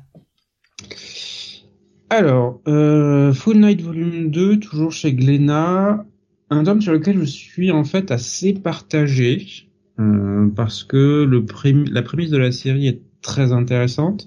C'est avoir un monde qui a été plongé dans l'obscurité. Euh, voilà, la Terre en fait est recouverte d'une espèce de de quelque chose en fait qui bloque la lumière. C'est jamais véritablement expliqué. Mais du coup, le monde est plongé dans une nuit quasi éternelle. Et pour éviter que la société ne s'effondre, eh bien, en fait, ils ont trouvé dans ce monde une solution, à savoir implanter dans le corps de gens volontaires des graines de plantes qui vont pousser et créer de l'oxygène. Voilà. C'est ce qui va permettre le renouvellement de l'air, mais aussi la production de nourriture, ce genre de choses. C'est une part importante de la société. Donc, on emploie que des volontaires et en général des gens en fin de vie, puisque euh, cette implantation permet en fait de prolonger la vie, de guérir un peu tout, mais à terme, en général une année, la personne qui reçoit cette graine se change elle-même en plante. Voilà. dans le volume 1, en fait, on introduisait le personnage de Shiro qui, pour en fait échapper à la pauvreté et pouvoir aider sa mère qui souffre de troubles psychologiques, se faisait implanter cette euh, cette graine. Alors pas euh, pas avec de bons résultats puisqu'il se faisait voler son argent quasiment tout de suite, mais en rencontrant une ex euh, une, personne qu'il avait connue dans son école, il peut rejoindre le gouvernement avec car il possède une, une, capacité particulière qui est de en fait de comprendre justement toutes les personnes qui ont été transformées, voilà, qui ont atteint le statut de plante en fait en, en complet. Euh, alors c'est moins du langage que des sentiments et des impressions. Et en fait, le premier volume était intéressant dans le sens où ça permettait d'explorer ce monde et on se disait ouais ça va être euh, un truc de euh, un cas de la semaine avec une affaire et voilà on va régler les problèmes de ces personnes et on va leur permettre de replanter leur communication et de rétablir rétablir les choses. Et c'était un peu le cas du première affaire qu'il qu'il gérait. Et je me suis dit, ça va entraîner comme ça et on va avoir un fil rouge. Sauf qu'en fait, dans ce volume 2, l'auteur me dit, OK, j'ai posé ma situation, j'ai posé mon cadre, et en fait, je vais tout faire péter dans ce volume 2. Donc c'est pour ça que c'est euh, assez déstabilisant, parce que au terme de sa première affaire, de sa première affaire, en fait, Toshiro va dire, en fait, c'est trop, c'est trop, en fait, c'est trop tout. Voilà, c'est euh, beaucoup trop prenant, beaucoup trop émotionnellement dur à vivre. Je vais arrêter. Donc, et l'auteur profite de ça pour creuser un peu plus son personnage, ses aspirations, se dire, bah ouais, en fait, tout le monde n'aspire pas forcément à être un héros. Il y a des gens qui veulent juste pouvoir vivre leur vie et si possible ne pas en chier. Mais dans le même temps, on va avoir une autre affaire qui va, qui va intervenir, qui est un cas particulier, parce que on va échapper à ce qu'on a vu jusque-là, à savoir quelqu'un qui s'est transformé en plante, mais qui a conservé sa conscience et qui commence à tuer des gens.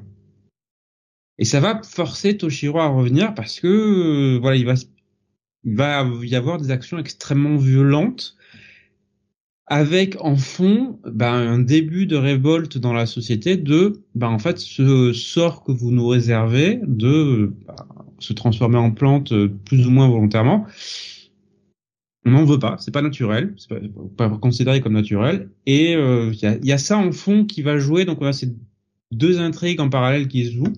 Donc c'est pour ça que je suis partagé dans, dans, dans, sur ce second volume, parce que d'un côté, on a l'explosion de ce qu'on pensait être le statu quo, et de l'autre, cette nouvelle affaire qui relance en fait l'intrigue derrière pour aller dans une direction qu'on n'attendait pas. Donc je suis curieux, moins accroché que sur le volume 1, mais il y a clairement quelque chose de très original qui se joue avec cette série. Qu'est-ce que tu as pensé de ce deuxième tome, Jonath Écoute, euh, bah moi j'ai, je l'ai plutôt aimé. Euh, alors c'est vrai qu'on se détournait, on se détourne un peu de, enfin en tout cas euh, ça laisse à supposer qu'on se détourne un petit peu de la promesse, euh, la promesse de départ.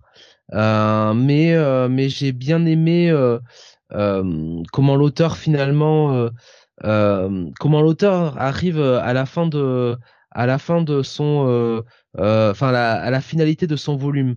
C'est-à-dire que il nous met bien en a il nous explique bien la la relation entre les deux entre les deux les deux les deux protagonistes hein, littéralement hein. donc Toshiro et et je sais plus le prénom de de la fille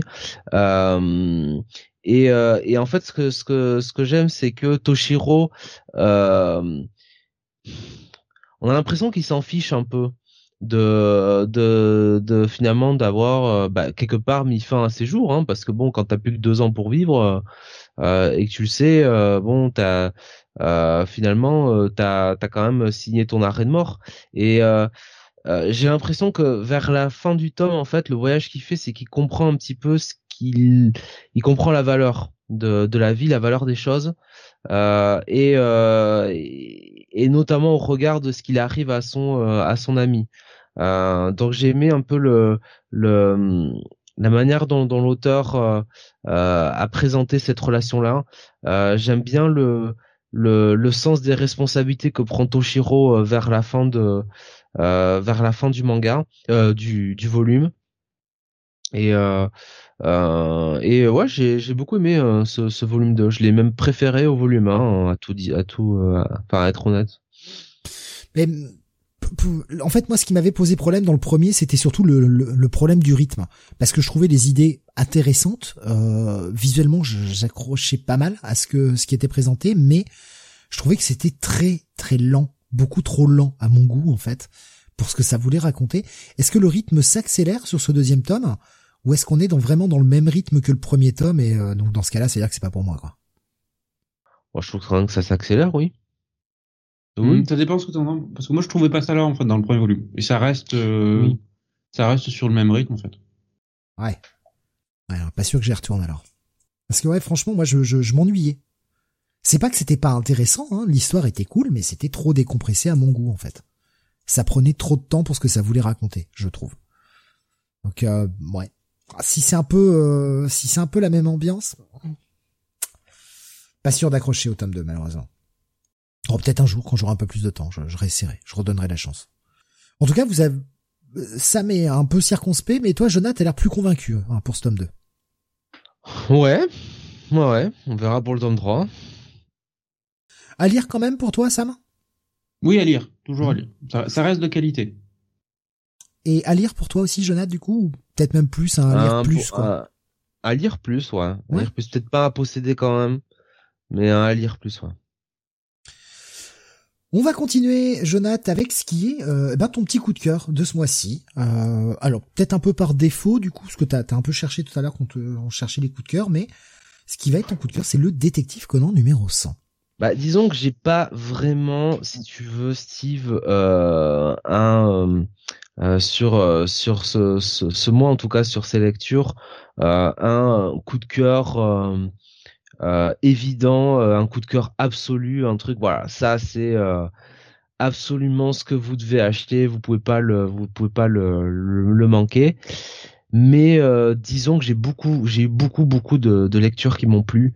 Et, et ce tome 100 de Détective Conan en fait partie. Pourquoi?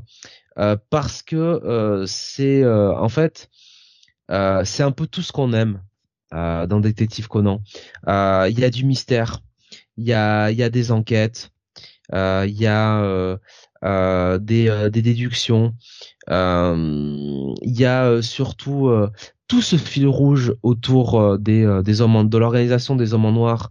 Ce fil rouge depuis le début du manga qui est quand même hyper intéressant euh, mais que euh, Gosho Ayohama bah, souvent euh, euh, nous, nous, nous comment dire nous frustre un peu avec hein, c'est-à-dire qu'il nous des fois il prend des détours il y va pas franchement. Enfin voilà on n'y a pas toujours droit. Là on y a bien droit dans ce tome 100 euh, ça permet aussi de retrouver ces excellents personnages du euh, des membres du FBI et notamment euh, Akai.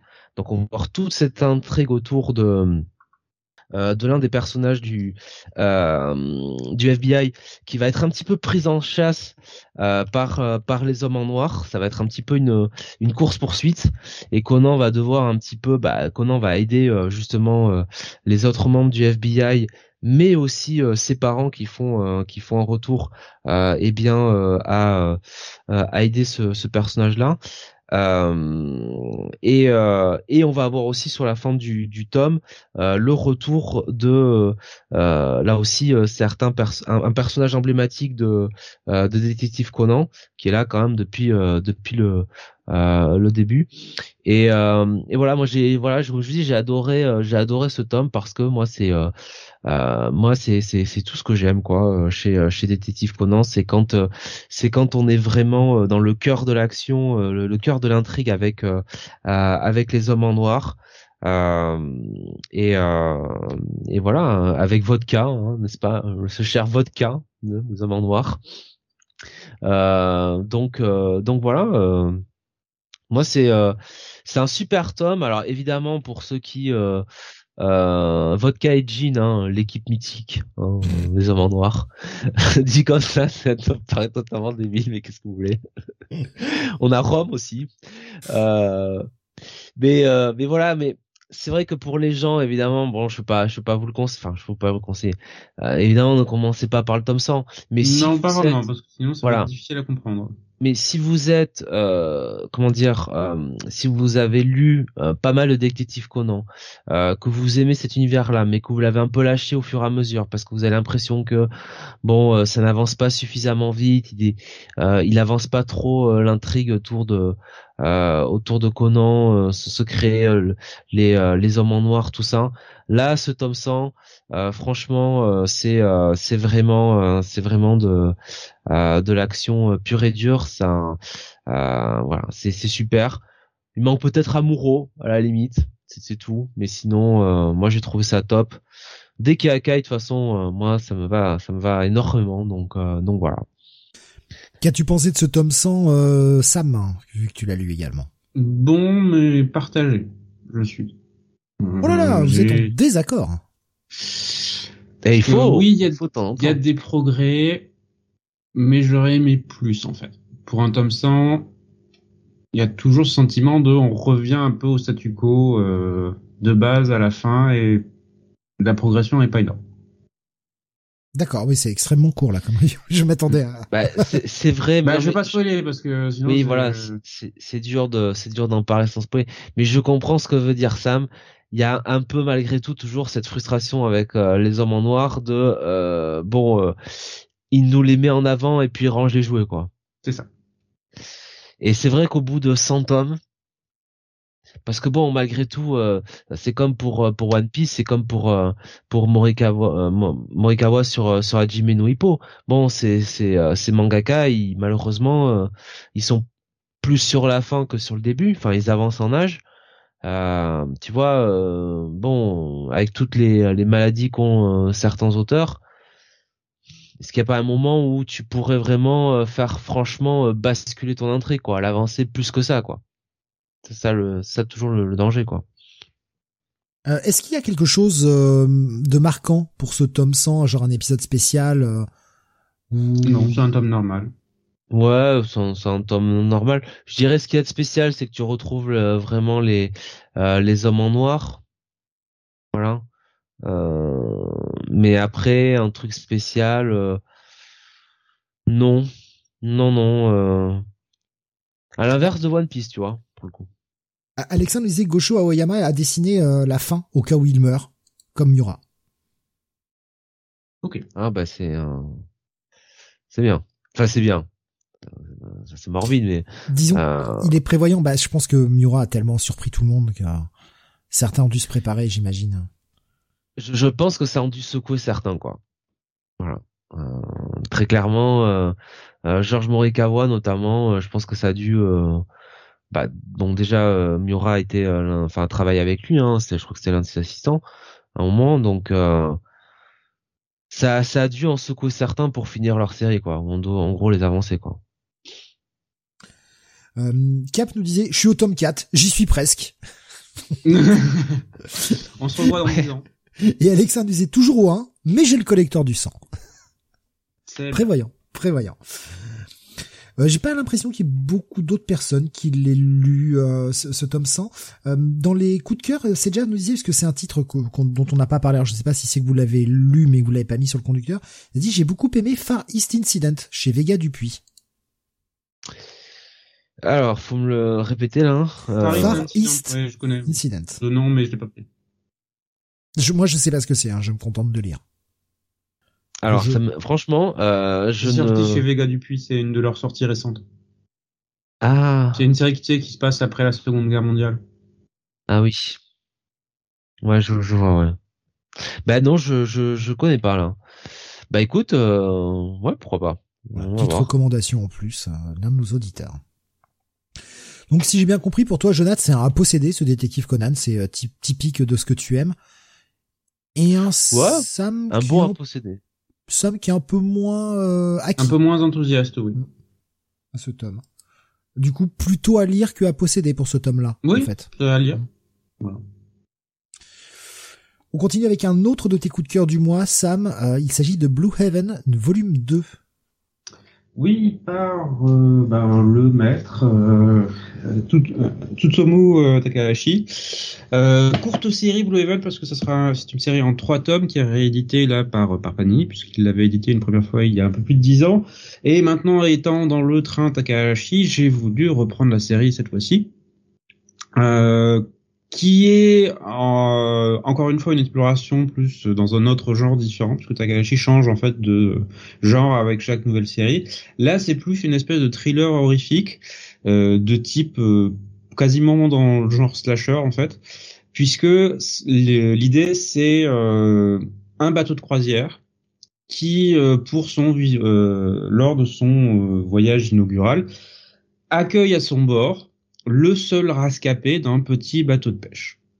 Sauf qu'on comprend très vite que ce seul rescapé est en fait le responsable de la tuerie du, euh, du petit bateau de pêche.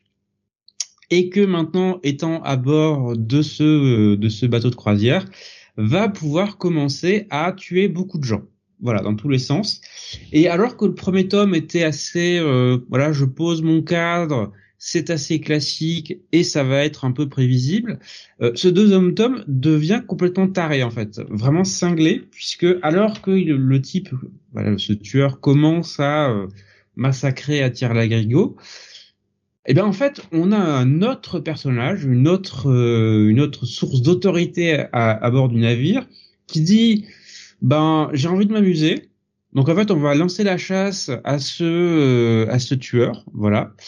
Et sauf que étant pas, on va dire, psychologiquement très sain, va commencer par rassembler un tous les asiatiques puisque le, le tueur en question est asiatique du bateau pour les enfermer avant de commencer à lâcher d'autres tueurs sur eux. Voilà, pour dire vous essayez de sortir, ben on va vous tuer.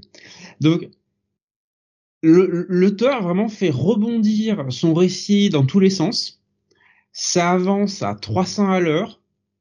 Tu es, euh, mais alors, pris dans le récit parce qu'à chaque fois que tu dis la, la situation commence à se stabiliser, non pas du tout. Il y a un autre truc qui pète ailleurs, une décision complètement cinglée.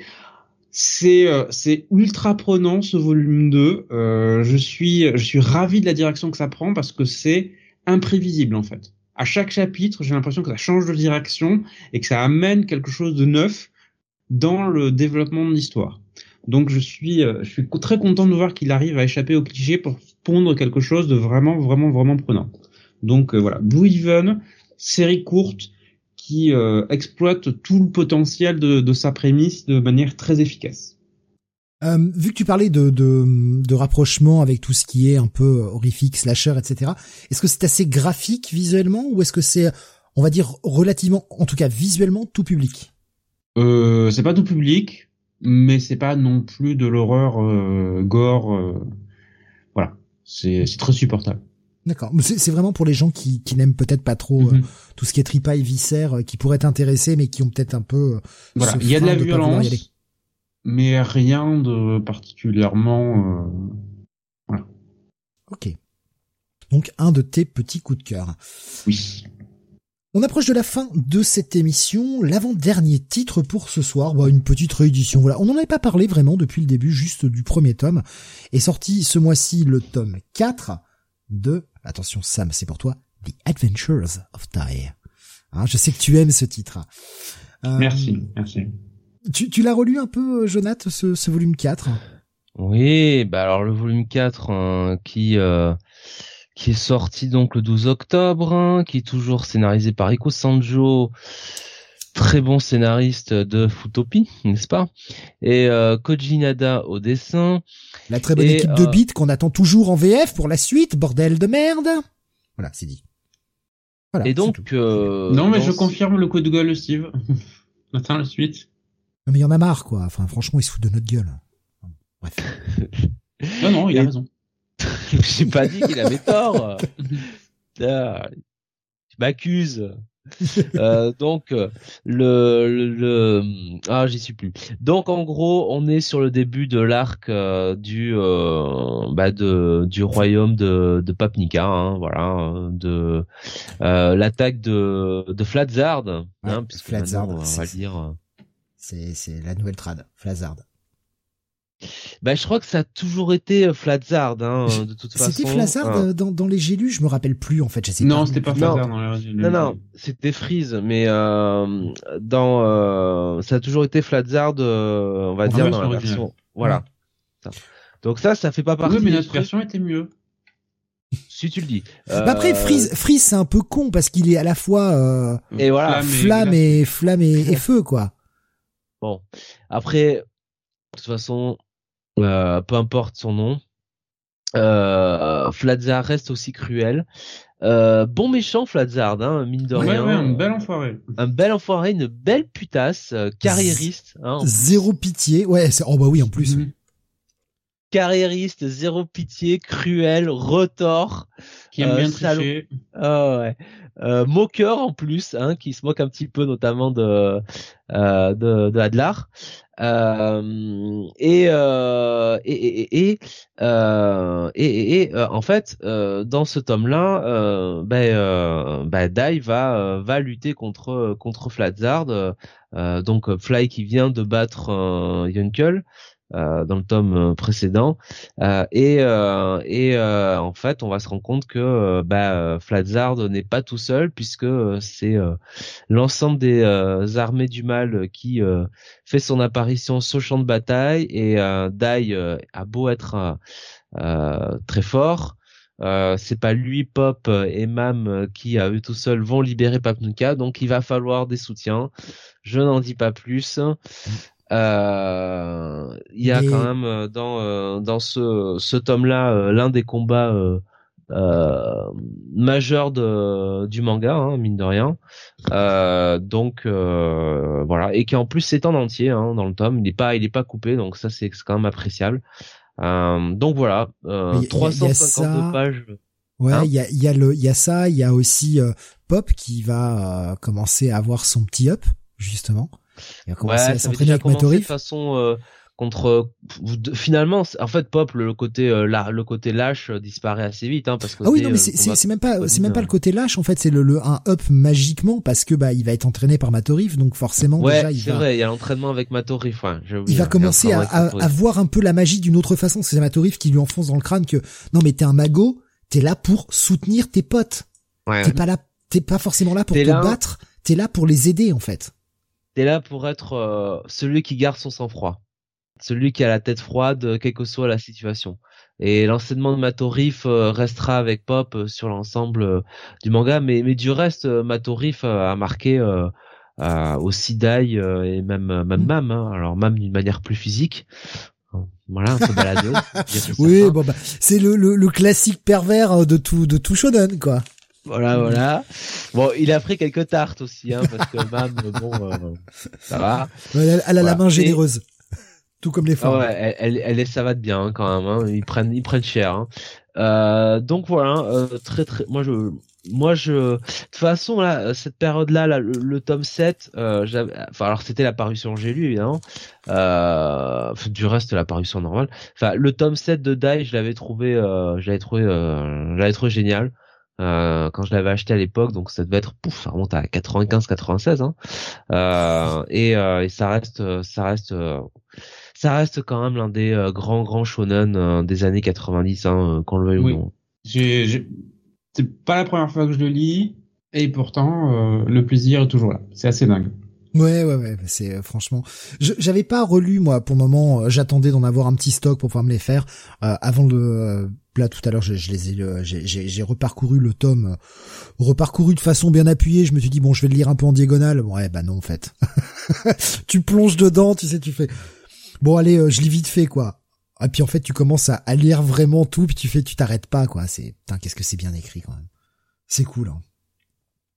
Euh, Ouais, et puis il y a des twists qui marchent quand même dans cette série. euh. Euh, donc, Il y, a, y a assez peu de moments de repos. Les moments de repos sont nécessaires et Mhm. salvateurs à la fois pour les héros, mais pour le lecteur aussi, pour qu'il puisse reprendre son souffle. Et ça repart. Il y a très peu de temps mort. C'est c'est toujours euh, toujours en train de, de, de, de bouger en fait dans cette série quoi. Ouais. Euh, Il y a hum, Alexin qui nous dit euh, le meilleur perso pop. hein. Et euh, qui, Ah, qui, Je vient sais pas finir si au c'est meilleur épisode. perso. Je sais pas si c'est le meilleur perso, mais c'est sans doute celui qui a la, la meilleure, euh, la, la meilleure évolution, enfin l'évolution la plus régulière du premier au dernier tome, quoi. Mais je sais pas si c'est le forcément le meilleur perso, quoi. Ça a quand même du, il y a quand même des sacrés clients hein, dans cette série. Hein. Euh, Yankel, Baran. euh, Mais justement, en parlant de Baran, euh, on voit qu'il avait, il avait déjà en tête hein, ce qu'il voulait faire avec Baran parce que euh, il y a ce petit moment où Adlard est là en train de dire on va envoyer toutes les armées. euh, ouais, sauf toi là, Baran, toi tu vas t'occuper d'un autre truc. Et tu vois qu'il place déjà le le lien entre euh, Bien entre sûr, Dai ouais. et Baran. Il l'avait déjà en tête au moment où il l'écrivait, ça se voyait tout de suite quoi. Quand tu connais la suite, bien sûr, évidemment. quand tu connais la suite bien sûr mais et, et, et, et- et ça te marque d'autant plus parce que le design de Baran quoi enfin il y, a- il y a un truc qui te trompe pas quoi Ouais. tu vois donc Ouais, euh, clair. et nous quand on le lisait à l'époque bien naïf euh, bon euh, on n'avait pas fait le rapprochement alors que c'était devant nos yeux quoi Ouais, c'est clair.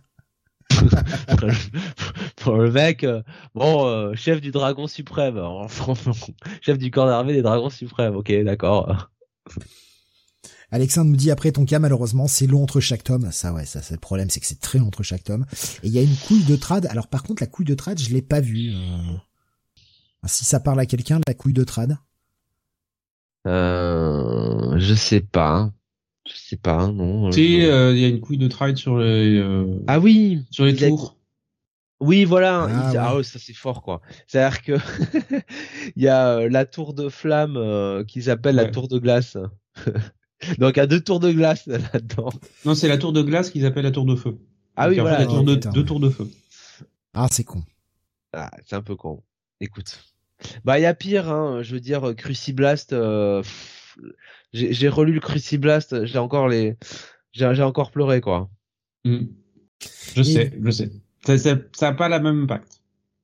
Non, mais c'est tellement, tu sais, euh, t'as le moment, tu sais, qui monte, tu sais, euh, très, et tu t'attends Ouais. à un truc épique, et puis euh, Cruciblast. Ah, d'accord. Mais ils y peuvent rien, hein, c'est la, encore une fois, c'est la Bible euh, Square Enix, hein, euh, Dragon Quest, tout ça. Hein.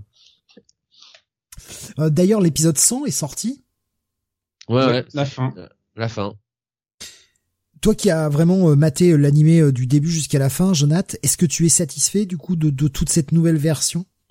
Oui, franchement, euh, euh, dans, euh, tu sais, dans le format que c'était euh, fait par la Toei euh, à sortir euh, toutes les semaines. Hein, euh, alors oui, il y a des épisodes au niveau de l'animation, on sent qui ont été euh, un peu plus, euh, comment dire, un peu moins travaillés que d'autres.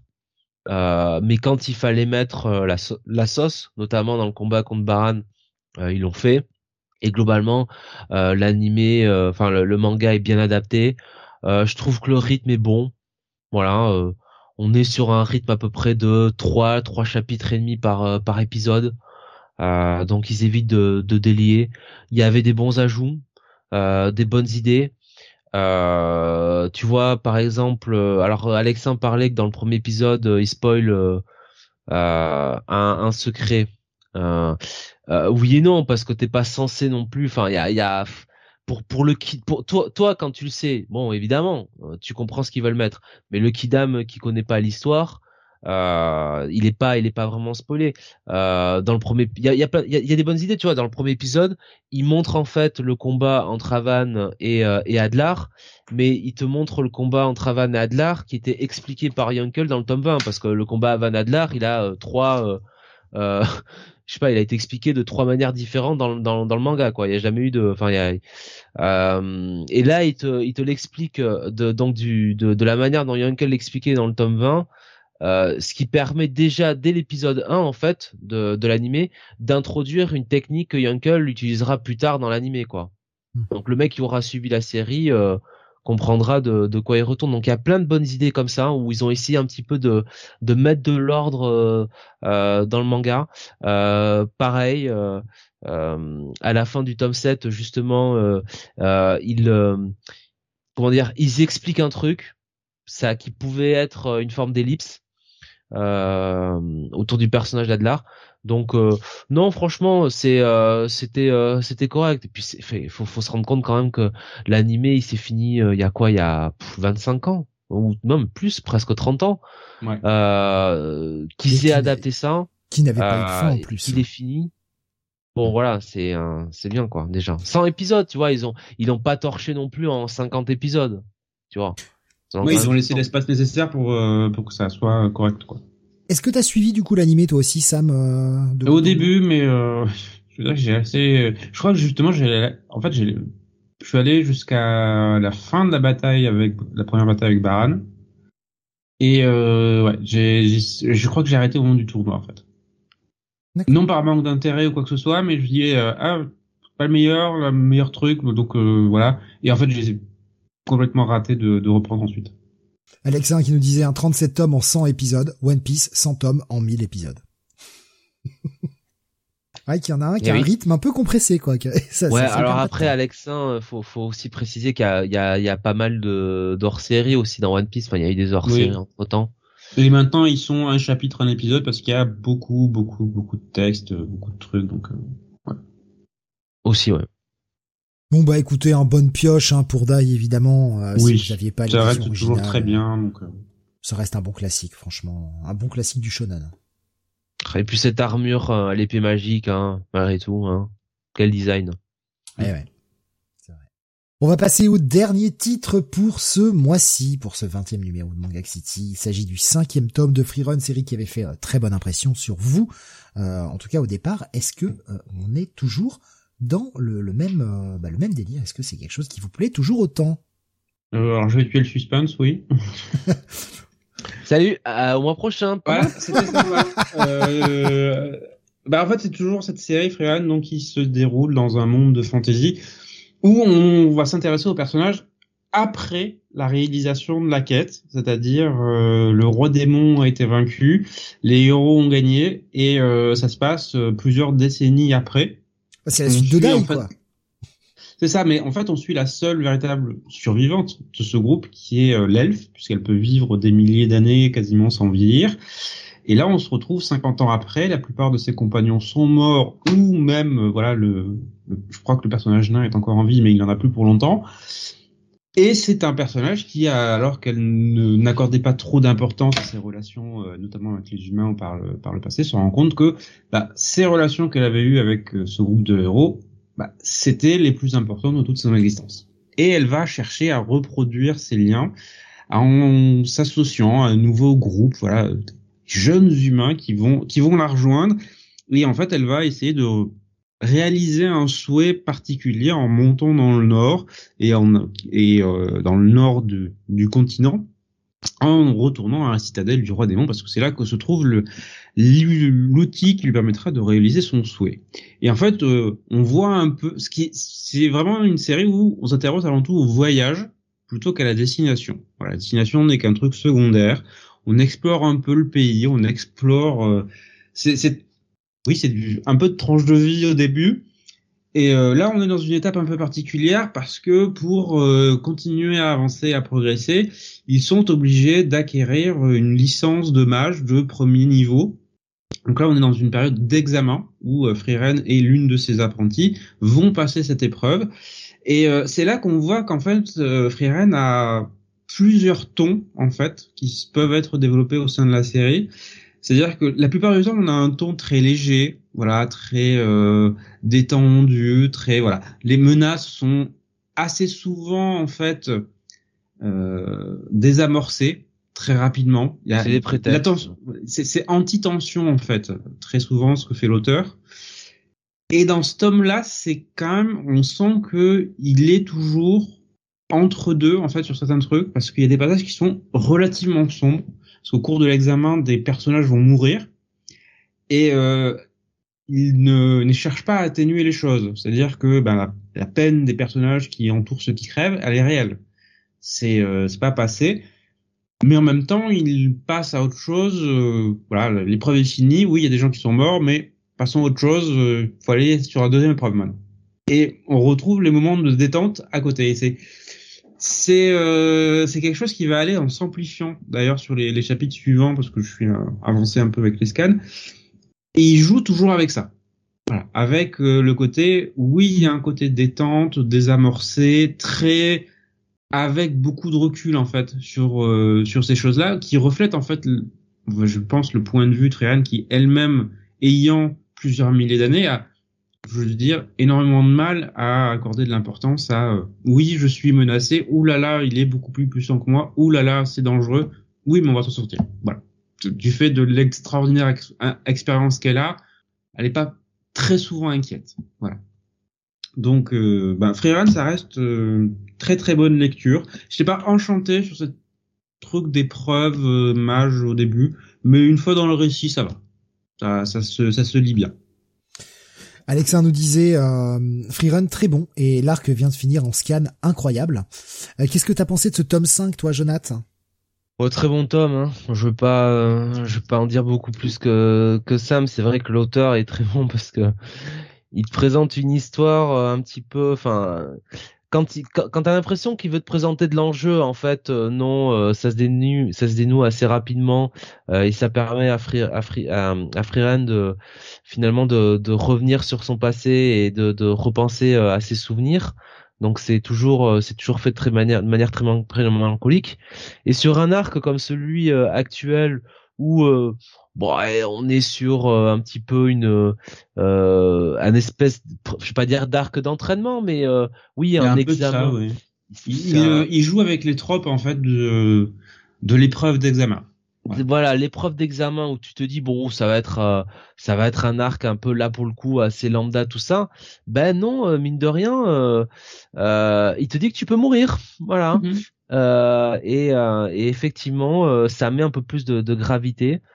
Euh, franchement, euh, c'est les personnages sont très attachants. On a on a envie de les suivre, on a envie de suivre leur quête. Euh, un, un, peu déçu du coup que Stark soit un peu mis de côté. Oui, dans celui-là. Bah, c'est une épreuve magie et c'est le guerrier du groupe, donc il a pas vraiment sa place dans le, dans le truc. malheureusement, il est un peu, il est un peu mis de côté là-dessus, mais non, ça reste toujours, franchement, ça reste mm. toujours très bon, très bon, hein, ça, Freerun. Hein. Je confirme. Donc on est plus sur du à lire ou sur du à posséder pour vous? À posséder pour moi, frère.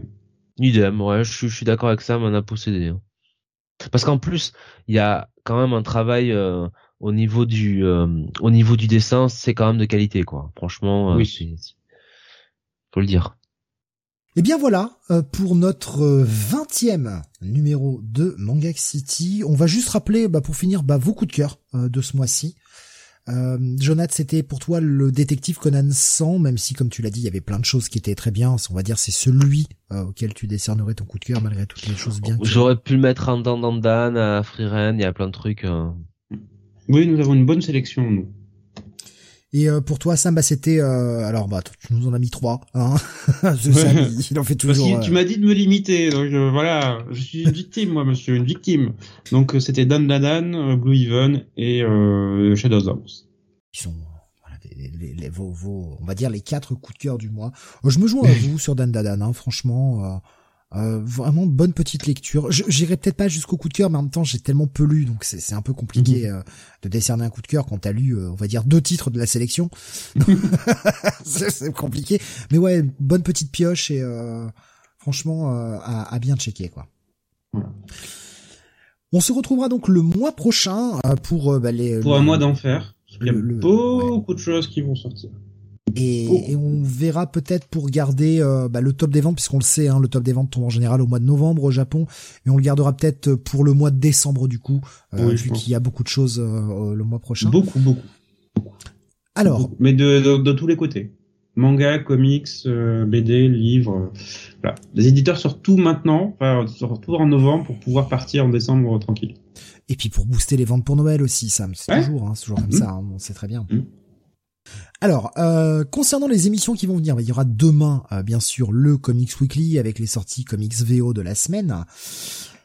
Et la semaine prochaine, et c'est là qu'arrive un problème pour moi, euh, étant donné que je n'ai pas encore mes horaires du mois prochain, toujours pas, ça, ça va, c'est-à-dire que à partir du 1er novembre je bosse, mais je ne sais pas comment. C'est-à-dire que c'est à partir de mardi. en logique, sous grosse réserve. Je devrais avoir mon planning normalement demain ou vendredi, donc je pourrais vous confirmer ça, mais en logique, vous devriez retrouver le Comics Weekly jeudi prochain et le Comic City qu'on ne peut pas faire vendredi puisque je finis très tard euh, vendredi prochain. Euh, T'es sûr pour le Comic City? Bah euh, oui, vendredi prochain. Parce que je, on peut pas le parce qu'on a déjà fait deux là. Euh. oui. Si ça, si ça m'en avait dit qu'on qu'on ferait bah, toutes les sorties du mois d'octobre. Après, on peut le repousser. Hein, J'ai pas grand chose en fait hein, maintenant. Bah, s'il n'y a pas grand chose, on attendra alors. Hein. Euh... Vaut mieux attendre hein, parce que je te dis, moi j'ai pas grand chose, j'ai pas super avancé ces derniers jours. Euh, bah, alors euh, normalement la semaine prochaine. J'ai calé quelques trucs, mais pas assez pour faire une émission. Normalement la semaine. Bon alors très bien, la semaine prochaine du coup Comics Weekly, jeudi. On règle les choses en direct, mais oui. Ou peut-être vendredi, parce que tout va dépendre et c'est là et j'en mm suis désolé. Je ne peux pas vous dire si je bosse jeudi soir, je peux pas vous dire si je bosse vendredi soir, j'en sais rien pour le moment. Ça me pose un, un gros problème. Euh, au pire, faites un spécial. Le problème, c'est que là, qu'on a une semaine pour, euh, pour, pour préparer ça je sais pas, on en parle en off et on voit. Mais euh, on, va pas régler ça en direct, on va voir ça après en off. Mais euh, voilà, je, donc sous réserve, jeudi prochain, Comics Weekly. Euh, Jonathan, rappelle-moi parce que je, ma mémoire me, me, me ma mémoire flanchit là. Euh... Ben, c'est ma dernière émission de Comic City, effectivement. était génial. Euh, donc salut, Sam, j'étais content de t'avoir connu. Moi aussi, c'était sympa. Je continuerai de lire tes, tes guides de lecture, hein, notamment tes, tes reviews de Power Rangers que tu, comment, tu conseilles à moi. Oui. euh, Crown Jewel, c'est quand? J'ai un gros doute. Oh, merde. C'est ce week-end ou c'est le week-end prochain? J'ai un immense doute là qui m'assaille. Je crois que c'est le 5, samedi 5 novembre 2022, je l'ai. Ok. Donc samedi 5 novembre 2022 pas de podcast euh, parce que le prochain podcast du coup on débriefera Joule et on débriefera en même temps euh, Halloween Avoc on fera ah bah oui. pierre de coups euh, voilà. Avant Full Gear évidemment. Mais on fera honneur au prince hein. mais voilà on débriefera les deux en, en, en, un coup. Bomas qui nous disait Comic City spécial Sandman? Non. Non on va pas relire Sandman en moins d'une semaine vous êtes fous quoi. Ça va pas euh, Alexin qui me disait euh, faut, faut devenir Twitcher et faire des reacts au Comic City, ça pourrait être rigolo, mais euh, euh setup une chaîne Twitch en moins d'une semaine, je vous avoue que je, je, vais pas avoir des masses de temps, donc ça va être compliqué. On vous tient au courant de toute façon, quoi qu'il en soit, demain, Comics Weekly à 21h comme d'habitude. Faire un cross avec Amourante. et en espérant que j'ai mes horaires d'ici demain et qu'on puisse confirmer les choses, ce serait, ce serait pas mal. Voilà. Merci de nous avoir suivis en tout cas euh, pour ce 20e numéro de Manga City. Rendez-vous le mois prochain. Passez une excellente fin de nuit et rendez-vous demain euh, pour les lectures VO. À bientôt. Salut à tous.